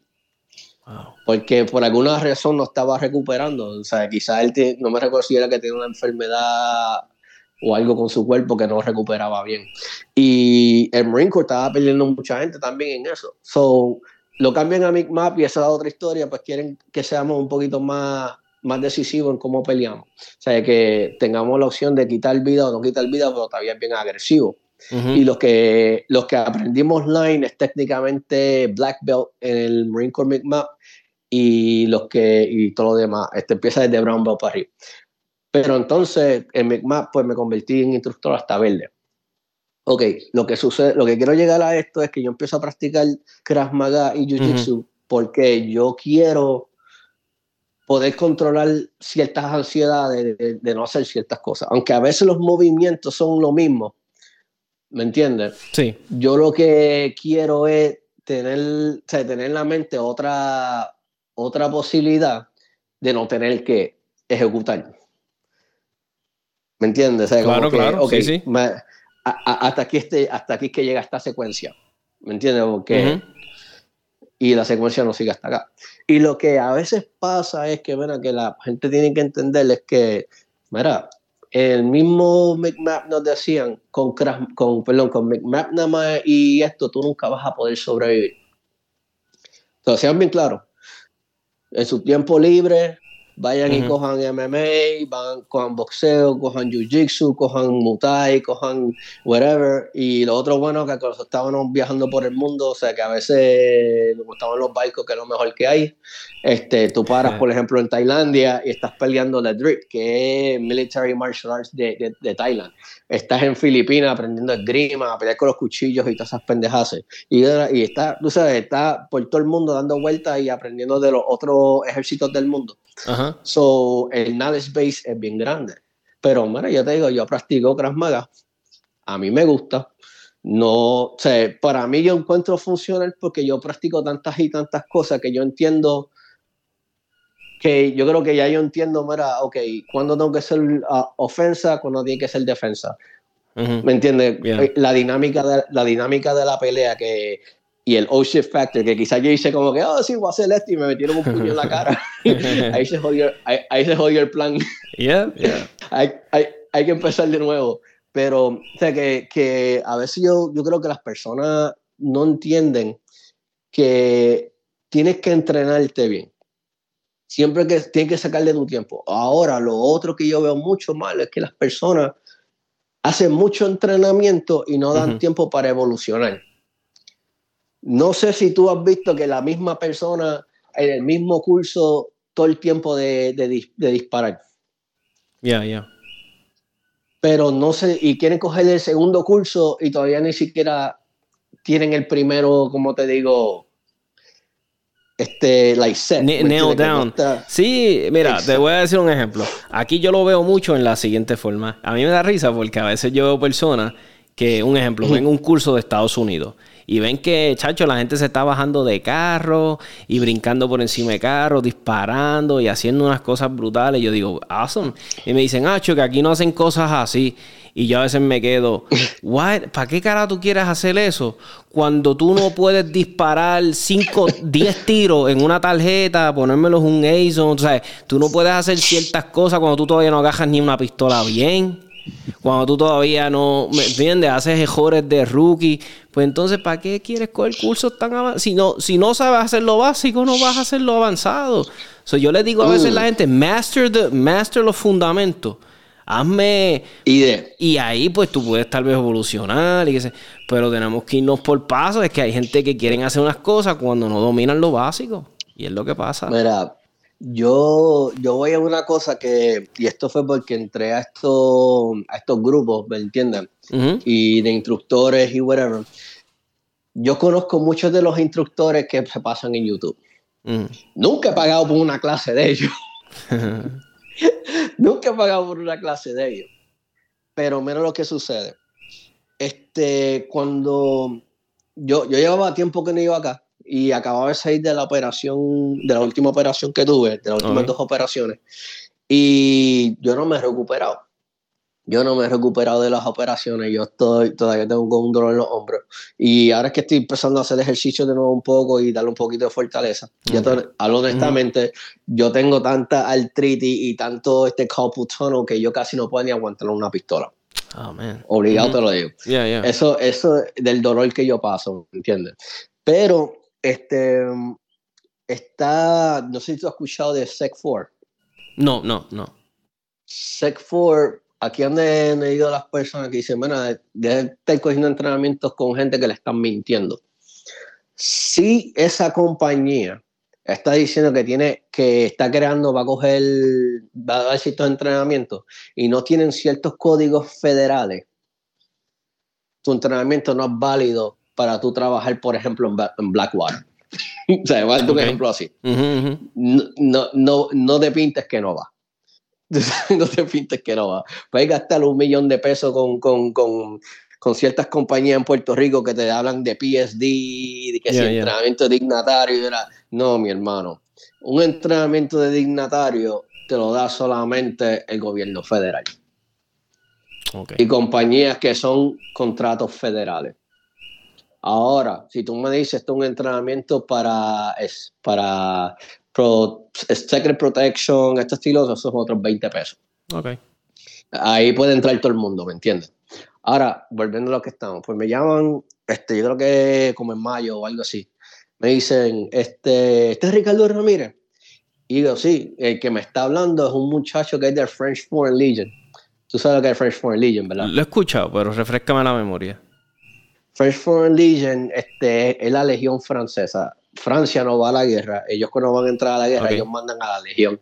La legión es, por ejemplo, ahora mismo tú quieres ser de la legión francesa, via tú viajas para Francia, llegas a Francia, tocas en la puerta, vas a coger uno de los peores entrenamientos para sobrevivir en tu vida, te lo digo desde ahora, porque técnicamente tú vas a ser un mercenario de Francia.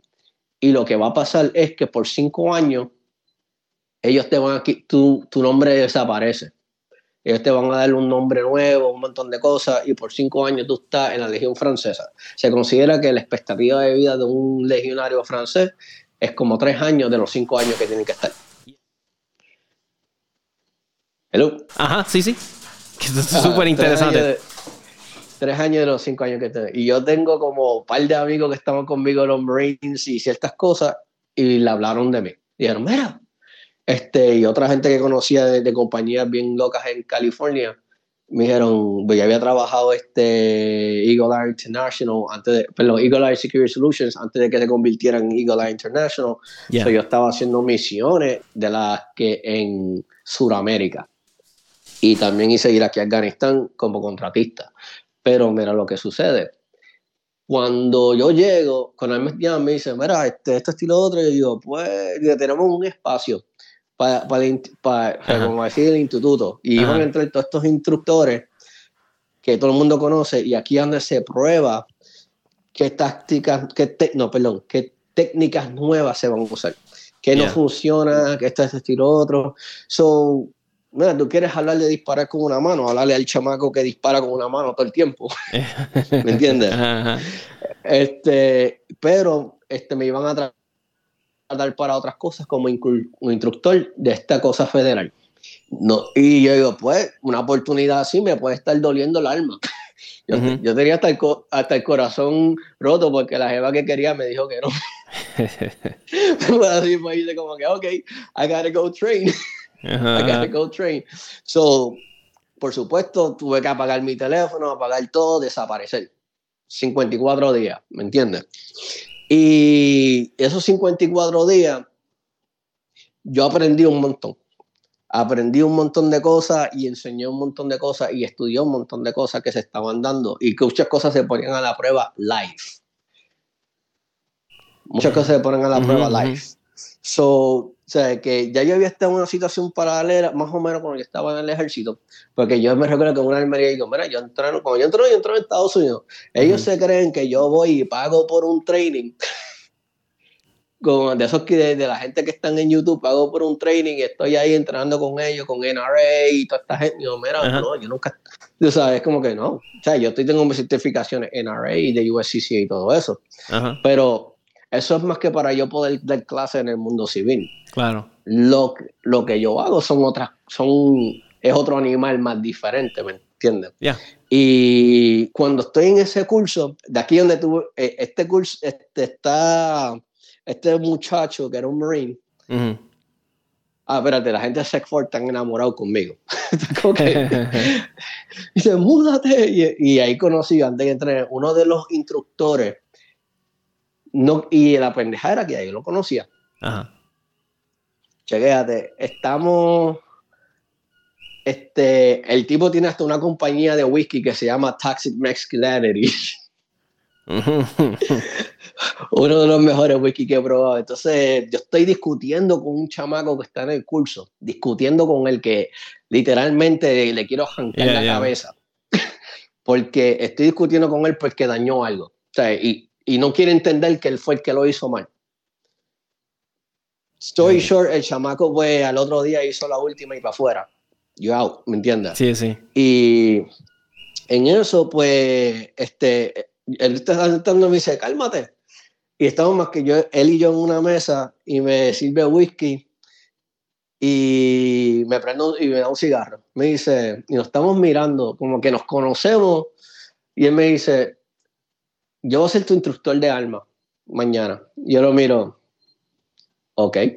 Y, le digo, como nos estamos mirando con esa actitud, como que midiéndonos a ver quién sí, sí, es sí. grande.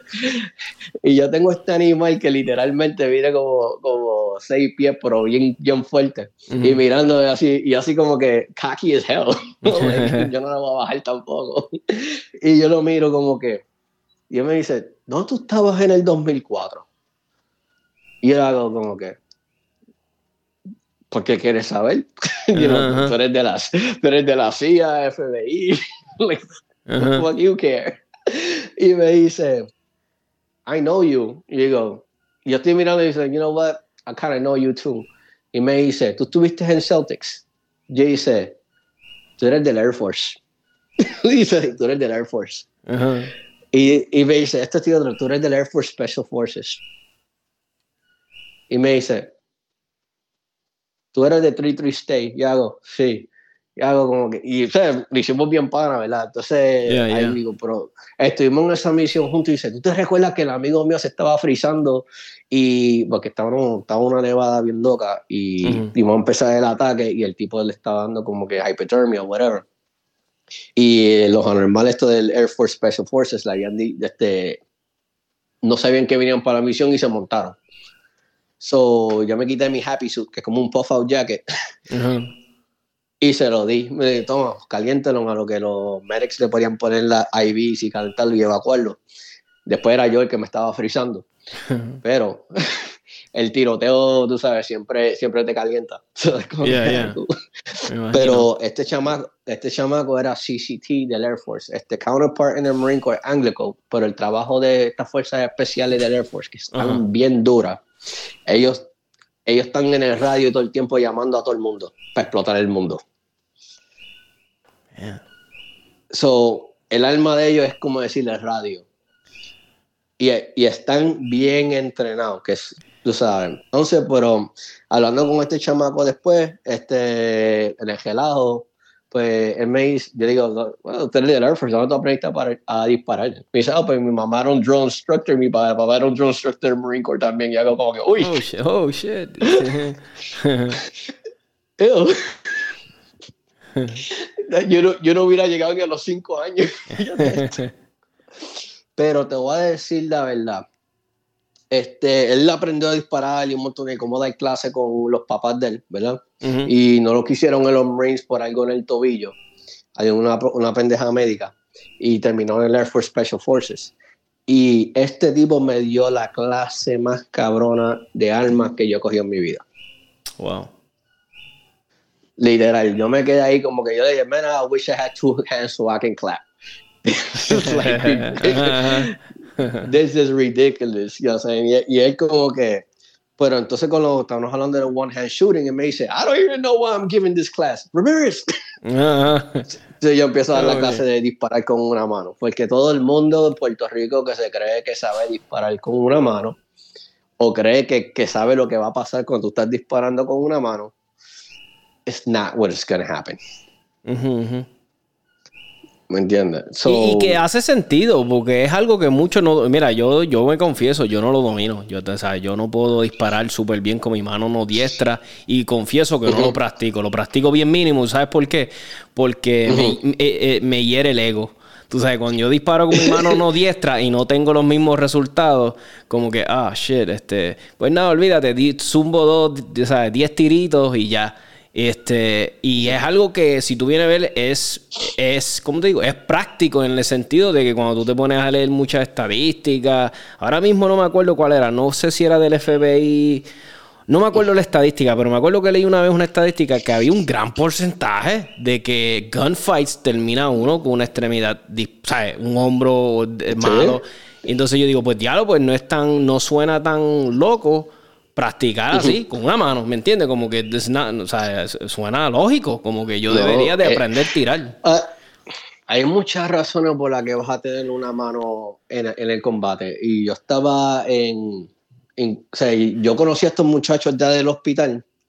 Este, y desgraciadamente nosotros, nosotros tres perdimos la mano en accidente. A uno le voy a decir Michael. Eh, no va a decir su apellido, era un boina verde. Este, era, era, ¿cómo se llama? Este Combat Engineer Explosive de los Boina Verde, algo así. No, no, sé exactamente cómo ellos lo definen, pero sí el muchacho era Boina Verde. Y estaba en una clase de explosivo y el explosivo le explota las manos. Entonces tiene a Torch, a, a, a Y Karensen, este, a, él sí voy a decir el nombre porque este chamaco sale en Tactical Hive mucho. El, que el Navy SEAL que le falta una mano.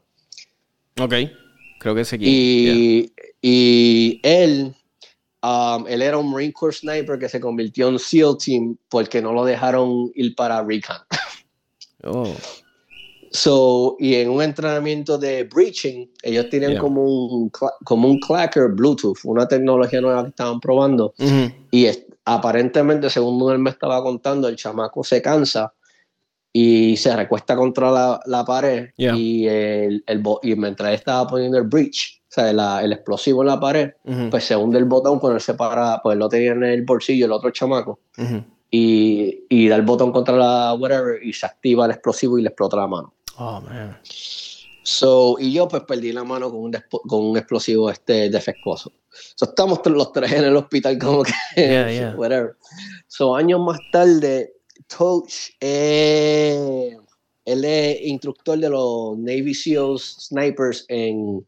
Yo no voy a decir dónde, pues, dónde exactamente, porque a mí me encanta que la gente me diga que son Navy SEALs y que, entre, y que, y que, y que, y que están en entrenaron en Coronado, pero no se saben el nombre de la base. Oye, te, pregunto, eh, curiosidad, nunca le he preguntado, eh, ¿hay Navy SEALs boricuas? Hemos tenido, tenemos boricuas que han logrado. Sí, este, en, Quebradilla, mira, en Quebradilla había uno, pero no creo que él llegó hasta el Trident, porque él quedó herido en, en, ah, en el primer ataque de, de Irak.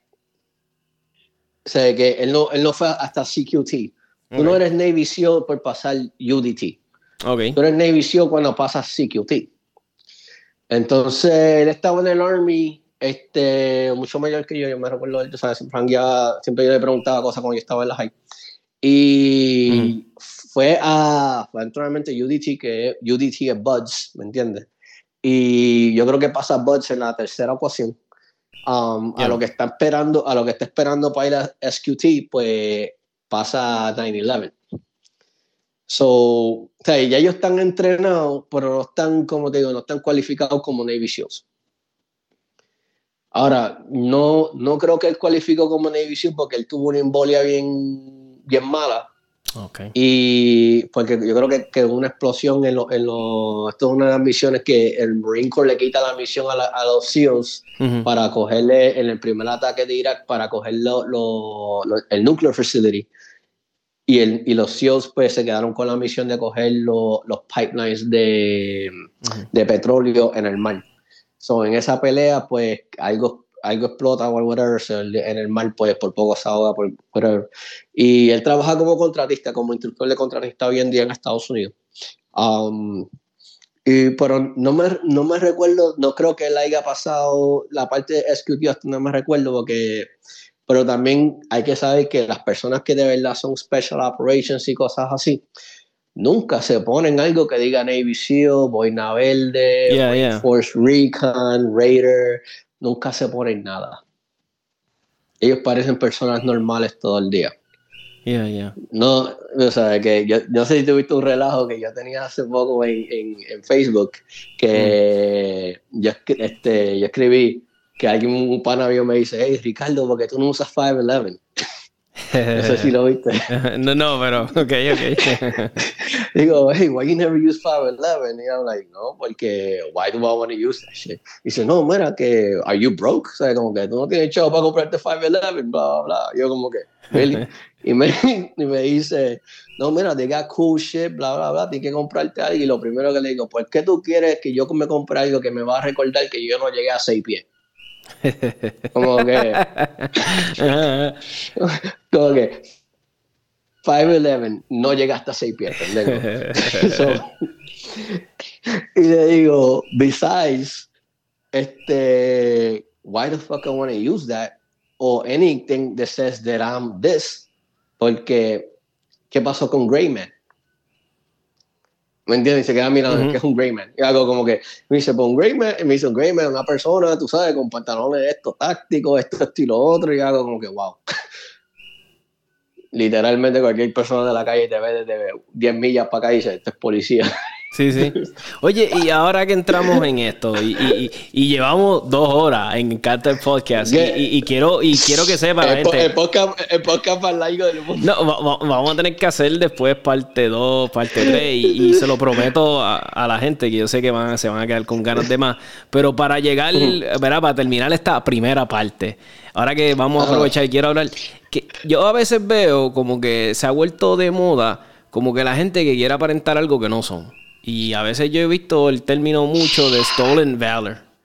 Y, y, a mí, yo quisiera como que, que, cuando para que la gente entienda qué es stolen valor, qué, qué, qué, qué, de qué estamos hablando. Esto, stolen valor se da de, de, de bastante formas diferentes. La forma que normalmente las personas pueden ver por ahí es como una persona que nunca estuvo en el ejército, nunca estuvo, nunca sirvió, nunca hizo nada. Se viste o quiere aparentar que es algún tipo de militar. Específicamente, normalmente tratan de decir que son este, fuerzas especiales o que, tú sabes, o que fueron voluntarios y que se usa el arma porque, eh, como a veces se pasa que eran CIA o una, Que algo así.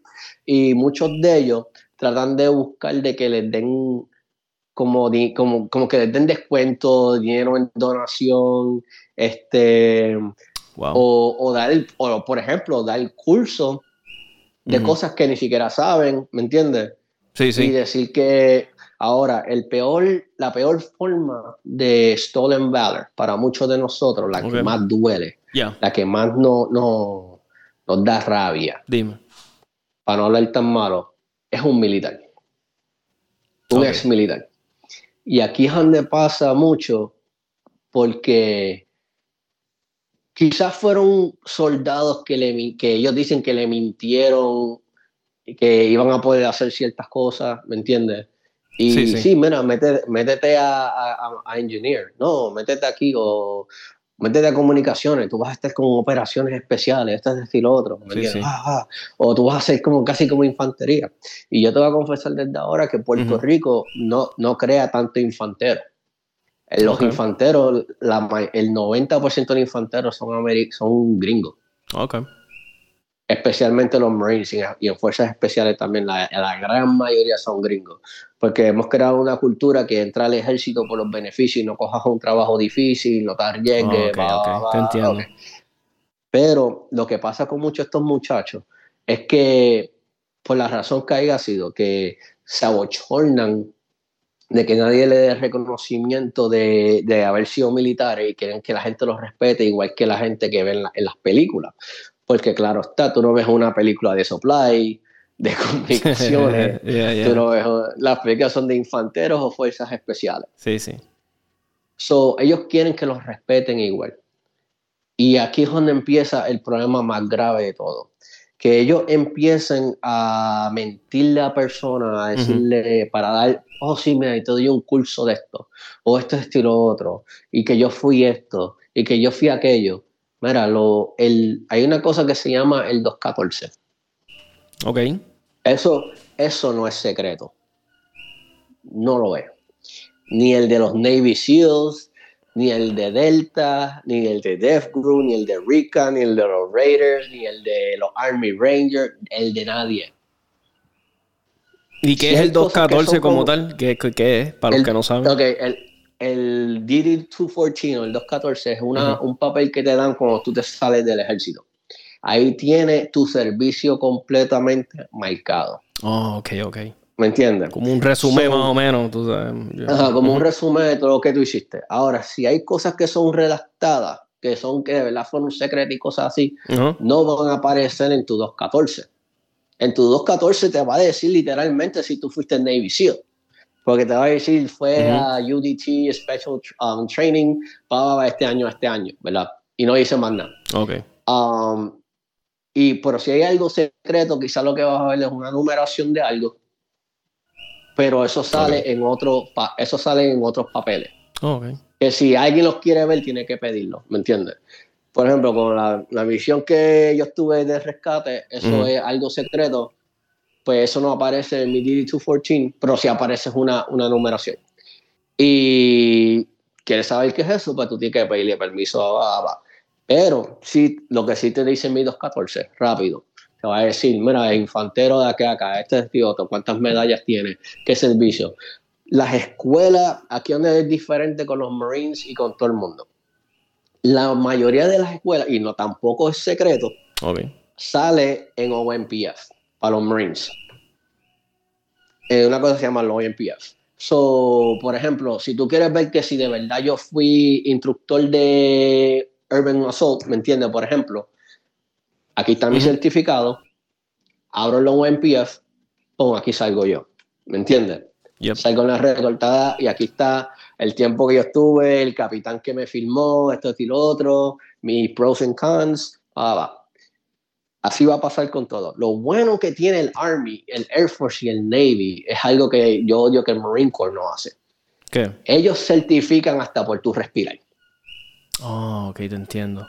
Sí que te sabrá, hiciste un montón de cosas más, pero ok, te entiendo. para nosotros es bien difícil que nos certifiquen para cosas porque es como ellos tienen esa mentalidad que tú eres un Marine, se supone que la gente sepa que tú sabes hacer todo esto. Ya y no, y no en la realidad, ¿me entiendes? En las otras Fuerzas Armadas, pues tú haces algo, así sea una escuela de un día, te van a dar una, la certificación. Por ejemplo, por una persona que dice que es boina verde, ¿dónde está tu certificación de que fuiste al Q course? ¿Dónde está tu certificación que fuiste a, que pasaste Assessment and Selection, SFRE, esto, de y lo otro? ¿Dónde están esas certificaciones? Para una persona que dice que es César, yo tengo un amigo en Puerto Rico que sí fue César, y te voy a decir, César, es este Combat Search and Rescue, y Combat Search and Rescue no es fuerzas especiales. Ok. No es fuerzas especiales. La, la diferencia, la, en el Marine Corps tenemos lo que se llama TRAP, que es técnicamente lo mismo. No se considera Combat Search and Rescue, pero la diferencia es que nosotros si ponemos este, en trap es un, es un pelotón reinforced de infanteros adiestrado en search y con alto nivel de, de, de medicina, de médico, hasta TCC o tissue o tissue. Y este, en Trap, pues sería lo mismo, perdón, en Caesar sería lo mismo, excepto que ninguno de ellos son infanteros y son gente que quizás se pusieron de voluntario y los entrenaron por un año o lo que sea a ser parte de esa unidad. Pero están sumamente entrenados. Ninguno de estas unidades, o sea, esto no fuerzas especiales. So, el que está diciendo eso por ahí, papi, bájale como 10. Y, se da mucho en Puerto Rico, tú lo has notado, el Stolen Valor. se da mucho. Yo, yo he visto esto mucho en Puerto Rico y, y es con el hecho de vender. La, la, el misinformation que las personas tienen es, grande, ¿me entiendes? O es que las personas quieren ignorarlo para poder coger whatever, sentirse que, que están haciendo más o menos lo mismo, whatever. O en el, en el ámbito de que están buscando la cultura o cosas así. O sea, hay cosas que son inexplicables. Pero, o sea, yo a veces veo dos compañías que hago como que se nota que tú no fuiste Blackwater. Se nota que tú no fuiste PSD. Porque entonces, mira, si yo te digo ahora mismo, yo no fui Blackwater, ¿verdad? Pero sé, sé, bastante y en Puerto Rico solamente hay cinco personas que fueron Blackwater. Cinco. Okay. Y ninguno son los que están diciendo que son Blackwater. Ok. Hablándote claro. So, y los otros fueron de otras compañías como Dynacord, SAC USA, Triple Canopy y cosas. Lo que las personas no saben que esto es como el ejército. Blackwater sí lo conocen más por la seguridad, pero Blackwater, por donde más ganaban más dinero, era en logística. Ok, interesante. Ahora, cuando estamos hablando de seguridad, hay varios tipos de seguridad.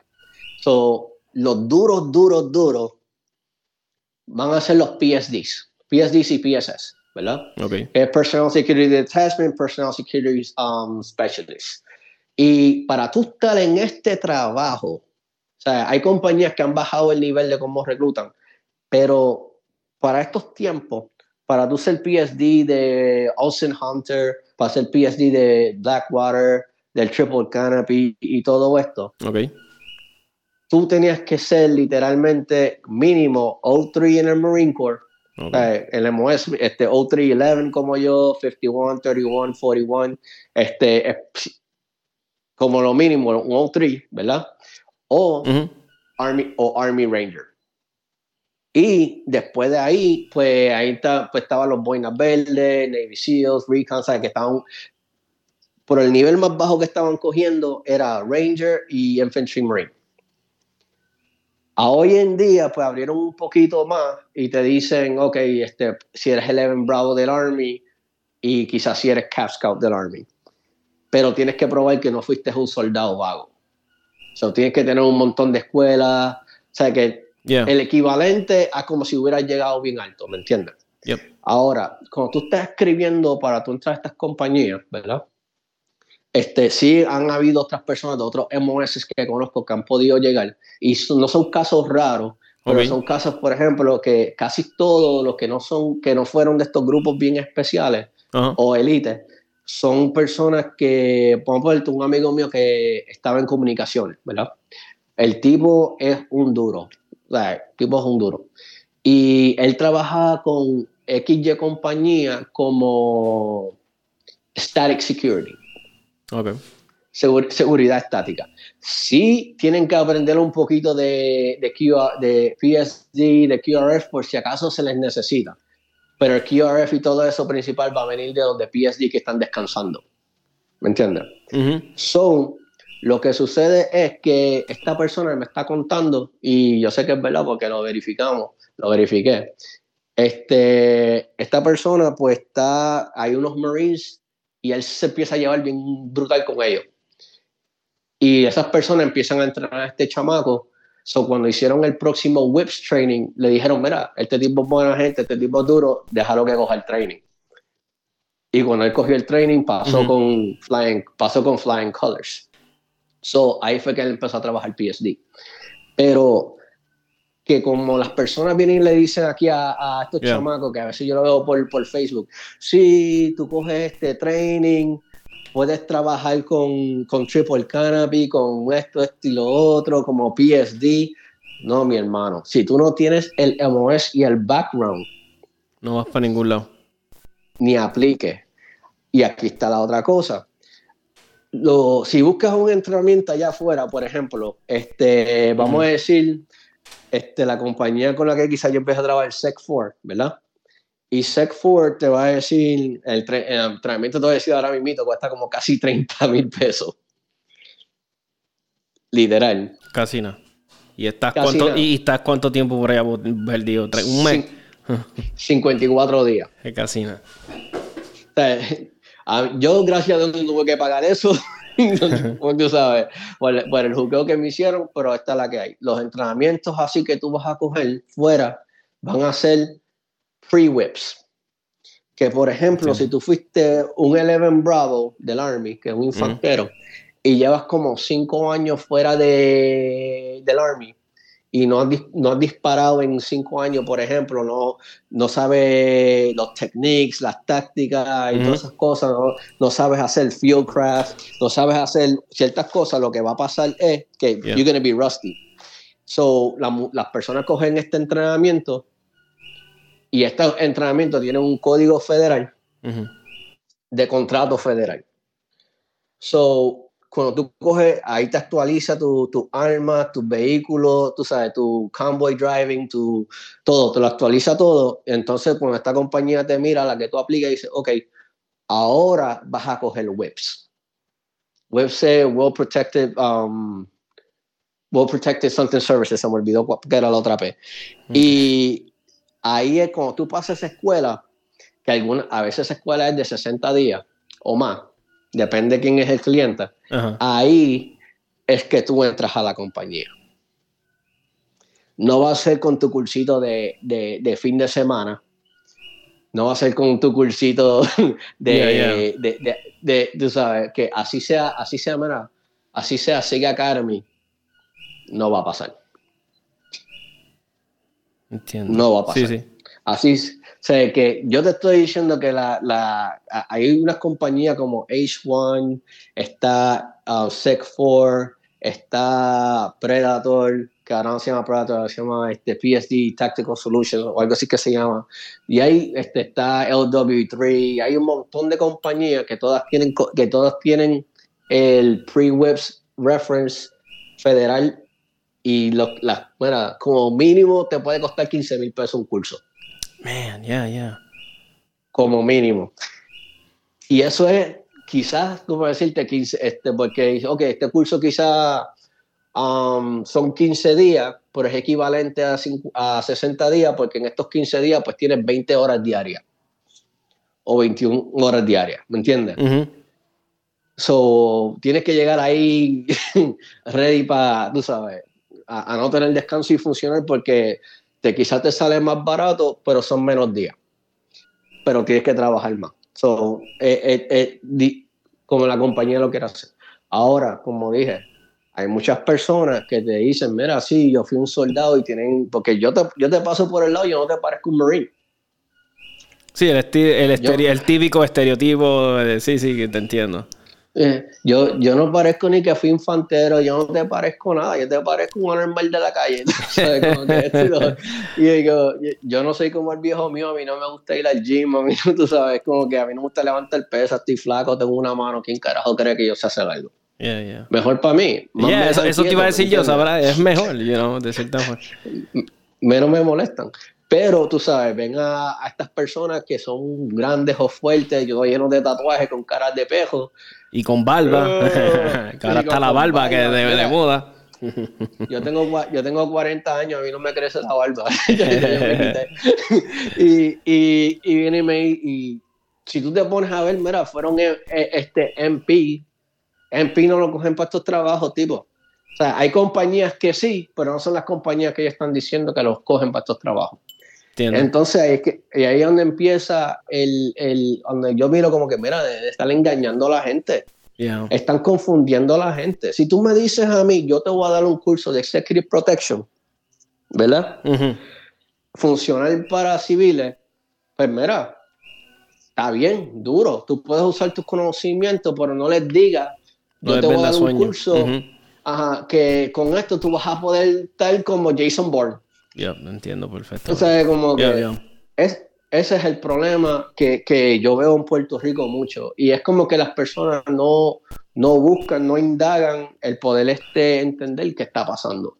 Porque sí, se, se, están lucrando de dinero y no es mi dinero, es el dinero de ellos. ¿me entiendes? Estás, estás, perdiendo. Pero tú sabes que algo que quiero decir y te agradezco que lo hables porque este, hay que ponerle como que ya un basta a esto, tú sabes, y, para que la gente abra los ojos. Porque no, yo no encuentro que sea justo, mano. Y, pero también es como dice tu mano, la gente tiene que indagar. Si usted va a tomar un curso, si usted indague, no cuesta nada. Muchas veces está de gratis, ¿tú me entiendes? Y, y tienes que hacerlo porque si es your hard earned cash, you know, tu dinero que, mano, sepa dónde lo va a invertir y, y, a veces pues también digo yo, este no, a veces yo le digo a las personas, mano, ¿para qué quieres entrenar eso? Si en verdad, yo le digo, mira, haz lo que tú quieras con tu dinero. Pero hay cosas que a ciertas veces a los civiles, pues yo digo, ¿para qué? ¿Para qué yo quiero saber eso? Mira, yo estaba hablando el otro día con un pana mí y le dije, mano, a mí me encantaría, al día de hoy yo no sé leer un mapa. Si ahora mismo yo me pierdo y me dicen, toma, Tommy, este mapa para que puedas llegar. Me jodí, yo no sé leer un mapa. Y yo le dije, pues eso tal vez es relevante para mí. Oye, saber. Este, le dije a un pana mío, you know, do you know about lockpicking? Me dice, ah, no, yo, pues, I know about lockpicking. O sea, que nos podemos complementar. Yo, pues mira, vamos a enseñarte sí. Yo te puedo enseñar, este. Y yo le digo, él me dice, ¿es como en las películas? Y yo, no, no siempre es como en las películas. Y yo le dije, y hay, yo le dije, hay cerraduras que lo único que la va a penetrar es taladro. O, o, o volarla para el carajo con C4. ¿Sabes? Es lo que yo le digo a las personas. No te creas que, es como así en las películas, James Bond, pa, pa, pa. Y, ¿sabes? y hay cosas, y yo le digo, pero tú sabes leer un mapa. Y me dice, sí, yo aprendí. Yo, pues mira, perfecto, nos podemos complementar. Yo te puedo enseñar algo y tú me enseñas algo. So, yo lo que le quiero decir a la gente, entrenen cosas funcionales para ustedes como civil. Hay gente que yo le digo, mira, Tú, sabes, que tú le sacas más provecho. Y me dice aquí yo, mano, que aprendas a sembrar. ¿Tú sabes sembrar? Me dice, no, yo no sé sembrar. Yo, pues, mano, ¿tú sabes tener un huerto casero? No. Yo, pues mira, tal vez tú le sacas más provecho a hacer eso. ¿Tú me mm. entiendes? Es más, más realista para ti. Mira, yo tengo una política porque yo he estado desde que me mudé a Puerto Rico con ciertos veteranos y muchos son del mismo, de los mismos trabajos que yo, algunos son Marines, algunos son Army, este, y también tengo Navy, cosas así, que sí de verdad son de estos trabajos, que sí son NAMET, que sí son, este, sí, que sí son CSAR, sí son Rangers, sí, ¿me entienden? Sí fueron GRSs, sí fueron, este, ¿me entiendes? Mira lo que sucede. Nosotros pues nos juntamos nuestras mentes brillantes porque no tienen nada que hacer. Y creamos, había un sistema que se llama, empieza con los Marines este, durante Afganistán y se llama el sistema Lioness, ¿verdad? Y el sistema Lioness fue por el problema cultural que nosotros no podíamos chequear a las mujeres y los talibanes se estaban escondiendo entre las mujeres y era una falta de respeto, you know, haram, da, da, da este, usa, usa este, tocar mujeres y cosas así. ¿Qué tenemos que hacer? Pues coger a las mujeres Marines que habían, o sea, nuestras hermanitas queridas diabólicas, y entrenarlas más de lo a un nivel casi el de nosotros, ¿verdad? Okay. Pero no era, no era que había una escuela, era como que era algo bien rápido porque no había mucho tiempo, ¿me entiendes? Sí, sí, te entiendo. Pues, y eso por ese tiempo se llamaba el Lioness. Después, sabes, se dice, bueno, de verdad necesitamos esta chamaca, ¿verdad? hay que entrenarla más duro. So, el, empieza a, crearse como un SOP de cómo se va a entrenar. Todavía no existe una escuela como tal. Se están escogiendo estas chamacas voluntariamente en, en el campo de batalla, por ejemplo, que ya están, no lo mismo estar en un combat zone que estar en combat. El, el, 99%, el 99 de las personas estuvieron en combat zone y no estuvieron en combat. Y es verdad que gente que en combat zone se han quedado heridos, se han quedado muertos, no estoy diciendo que no. Pero no es lo mismo tú comer este steak and lobster todos los días, esto y lo otro, y si acaso fuiste un día a un campo y de tu mala suerte te jodiste, que, que yo todos los días aquí tratando de sobrevivir, ¿me entiendes? Eh, son 20 pesos bien diferentes pero se cogen las chamacas de acá, ¿verdad? Y se entrenaba lo más, o sea, que lo cual está mal hecho porque, man, we gotta train this better, le estamos dando como un, un on-the-job training y por la estamos entrando bien siempre que tenemos break y para que salgan con nosotros. Pasa el tiempo, y esto, esto antes de que haya mujeres infanteras, y se crea que se llama FED. Cuando se crea FED, este Female, Female Engagement Team, ahí ya hay como que un, una, una escuela más o menos, ¿verdad? Pero está mejor hecha. Y aquí donde Special Forces y todo el mundo hace como que, ok, les, vamos a meter mano a esto porque todo nos está dando cuenta que las necesitamos. ¿Ok? Uh se crea un programa, Dacho, y eh, estas chamacas salen súper duras de ahí, ¿verdad?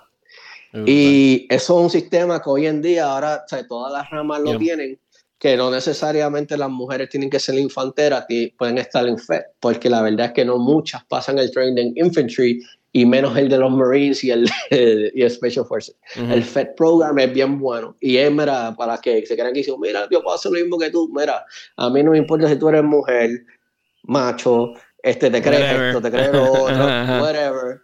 En mi mundo solo existe una cosa, pasaste o no. Y si no pasaste, tienes dos opciones. De calla la boca, entrenas de nuevo y empieza, o que te fuck away. A, nosotros no nos importa. Lo que nos importa es que tú pases el training. Si no lo pasaste, no puedes hablar.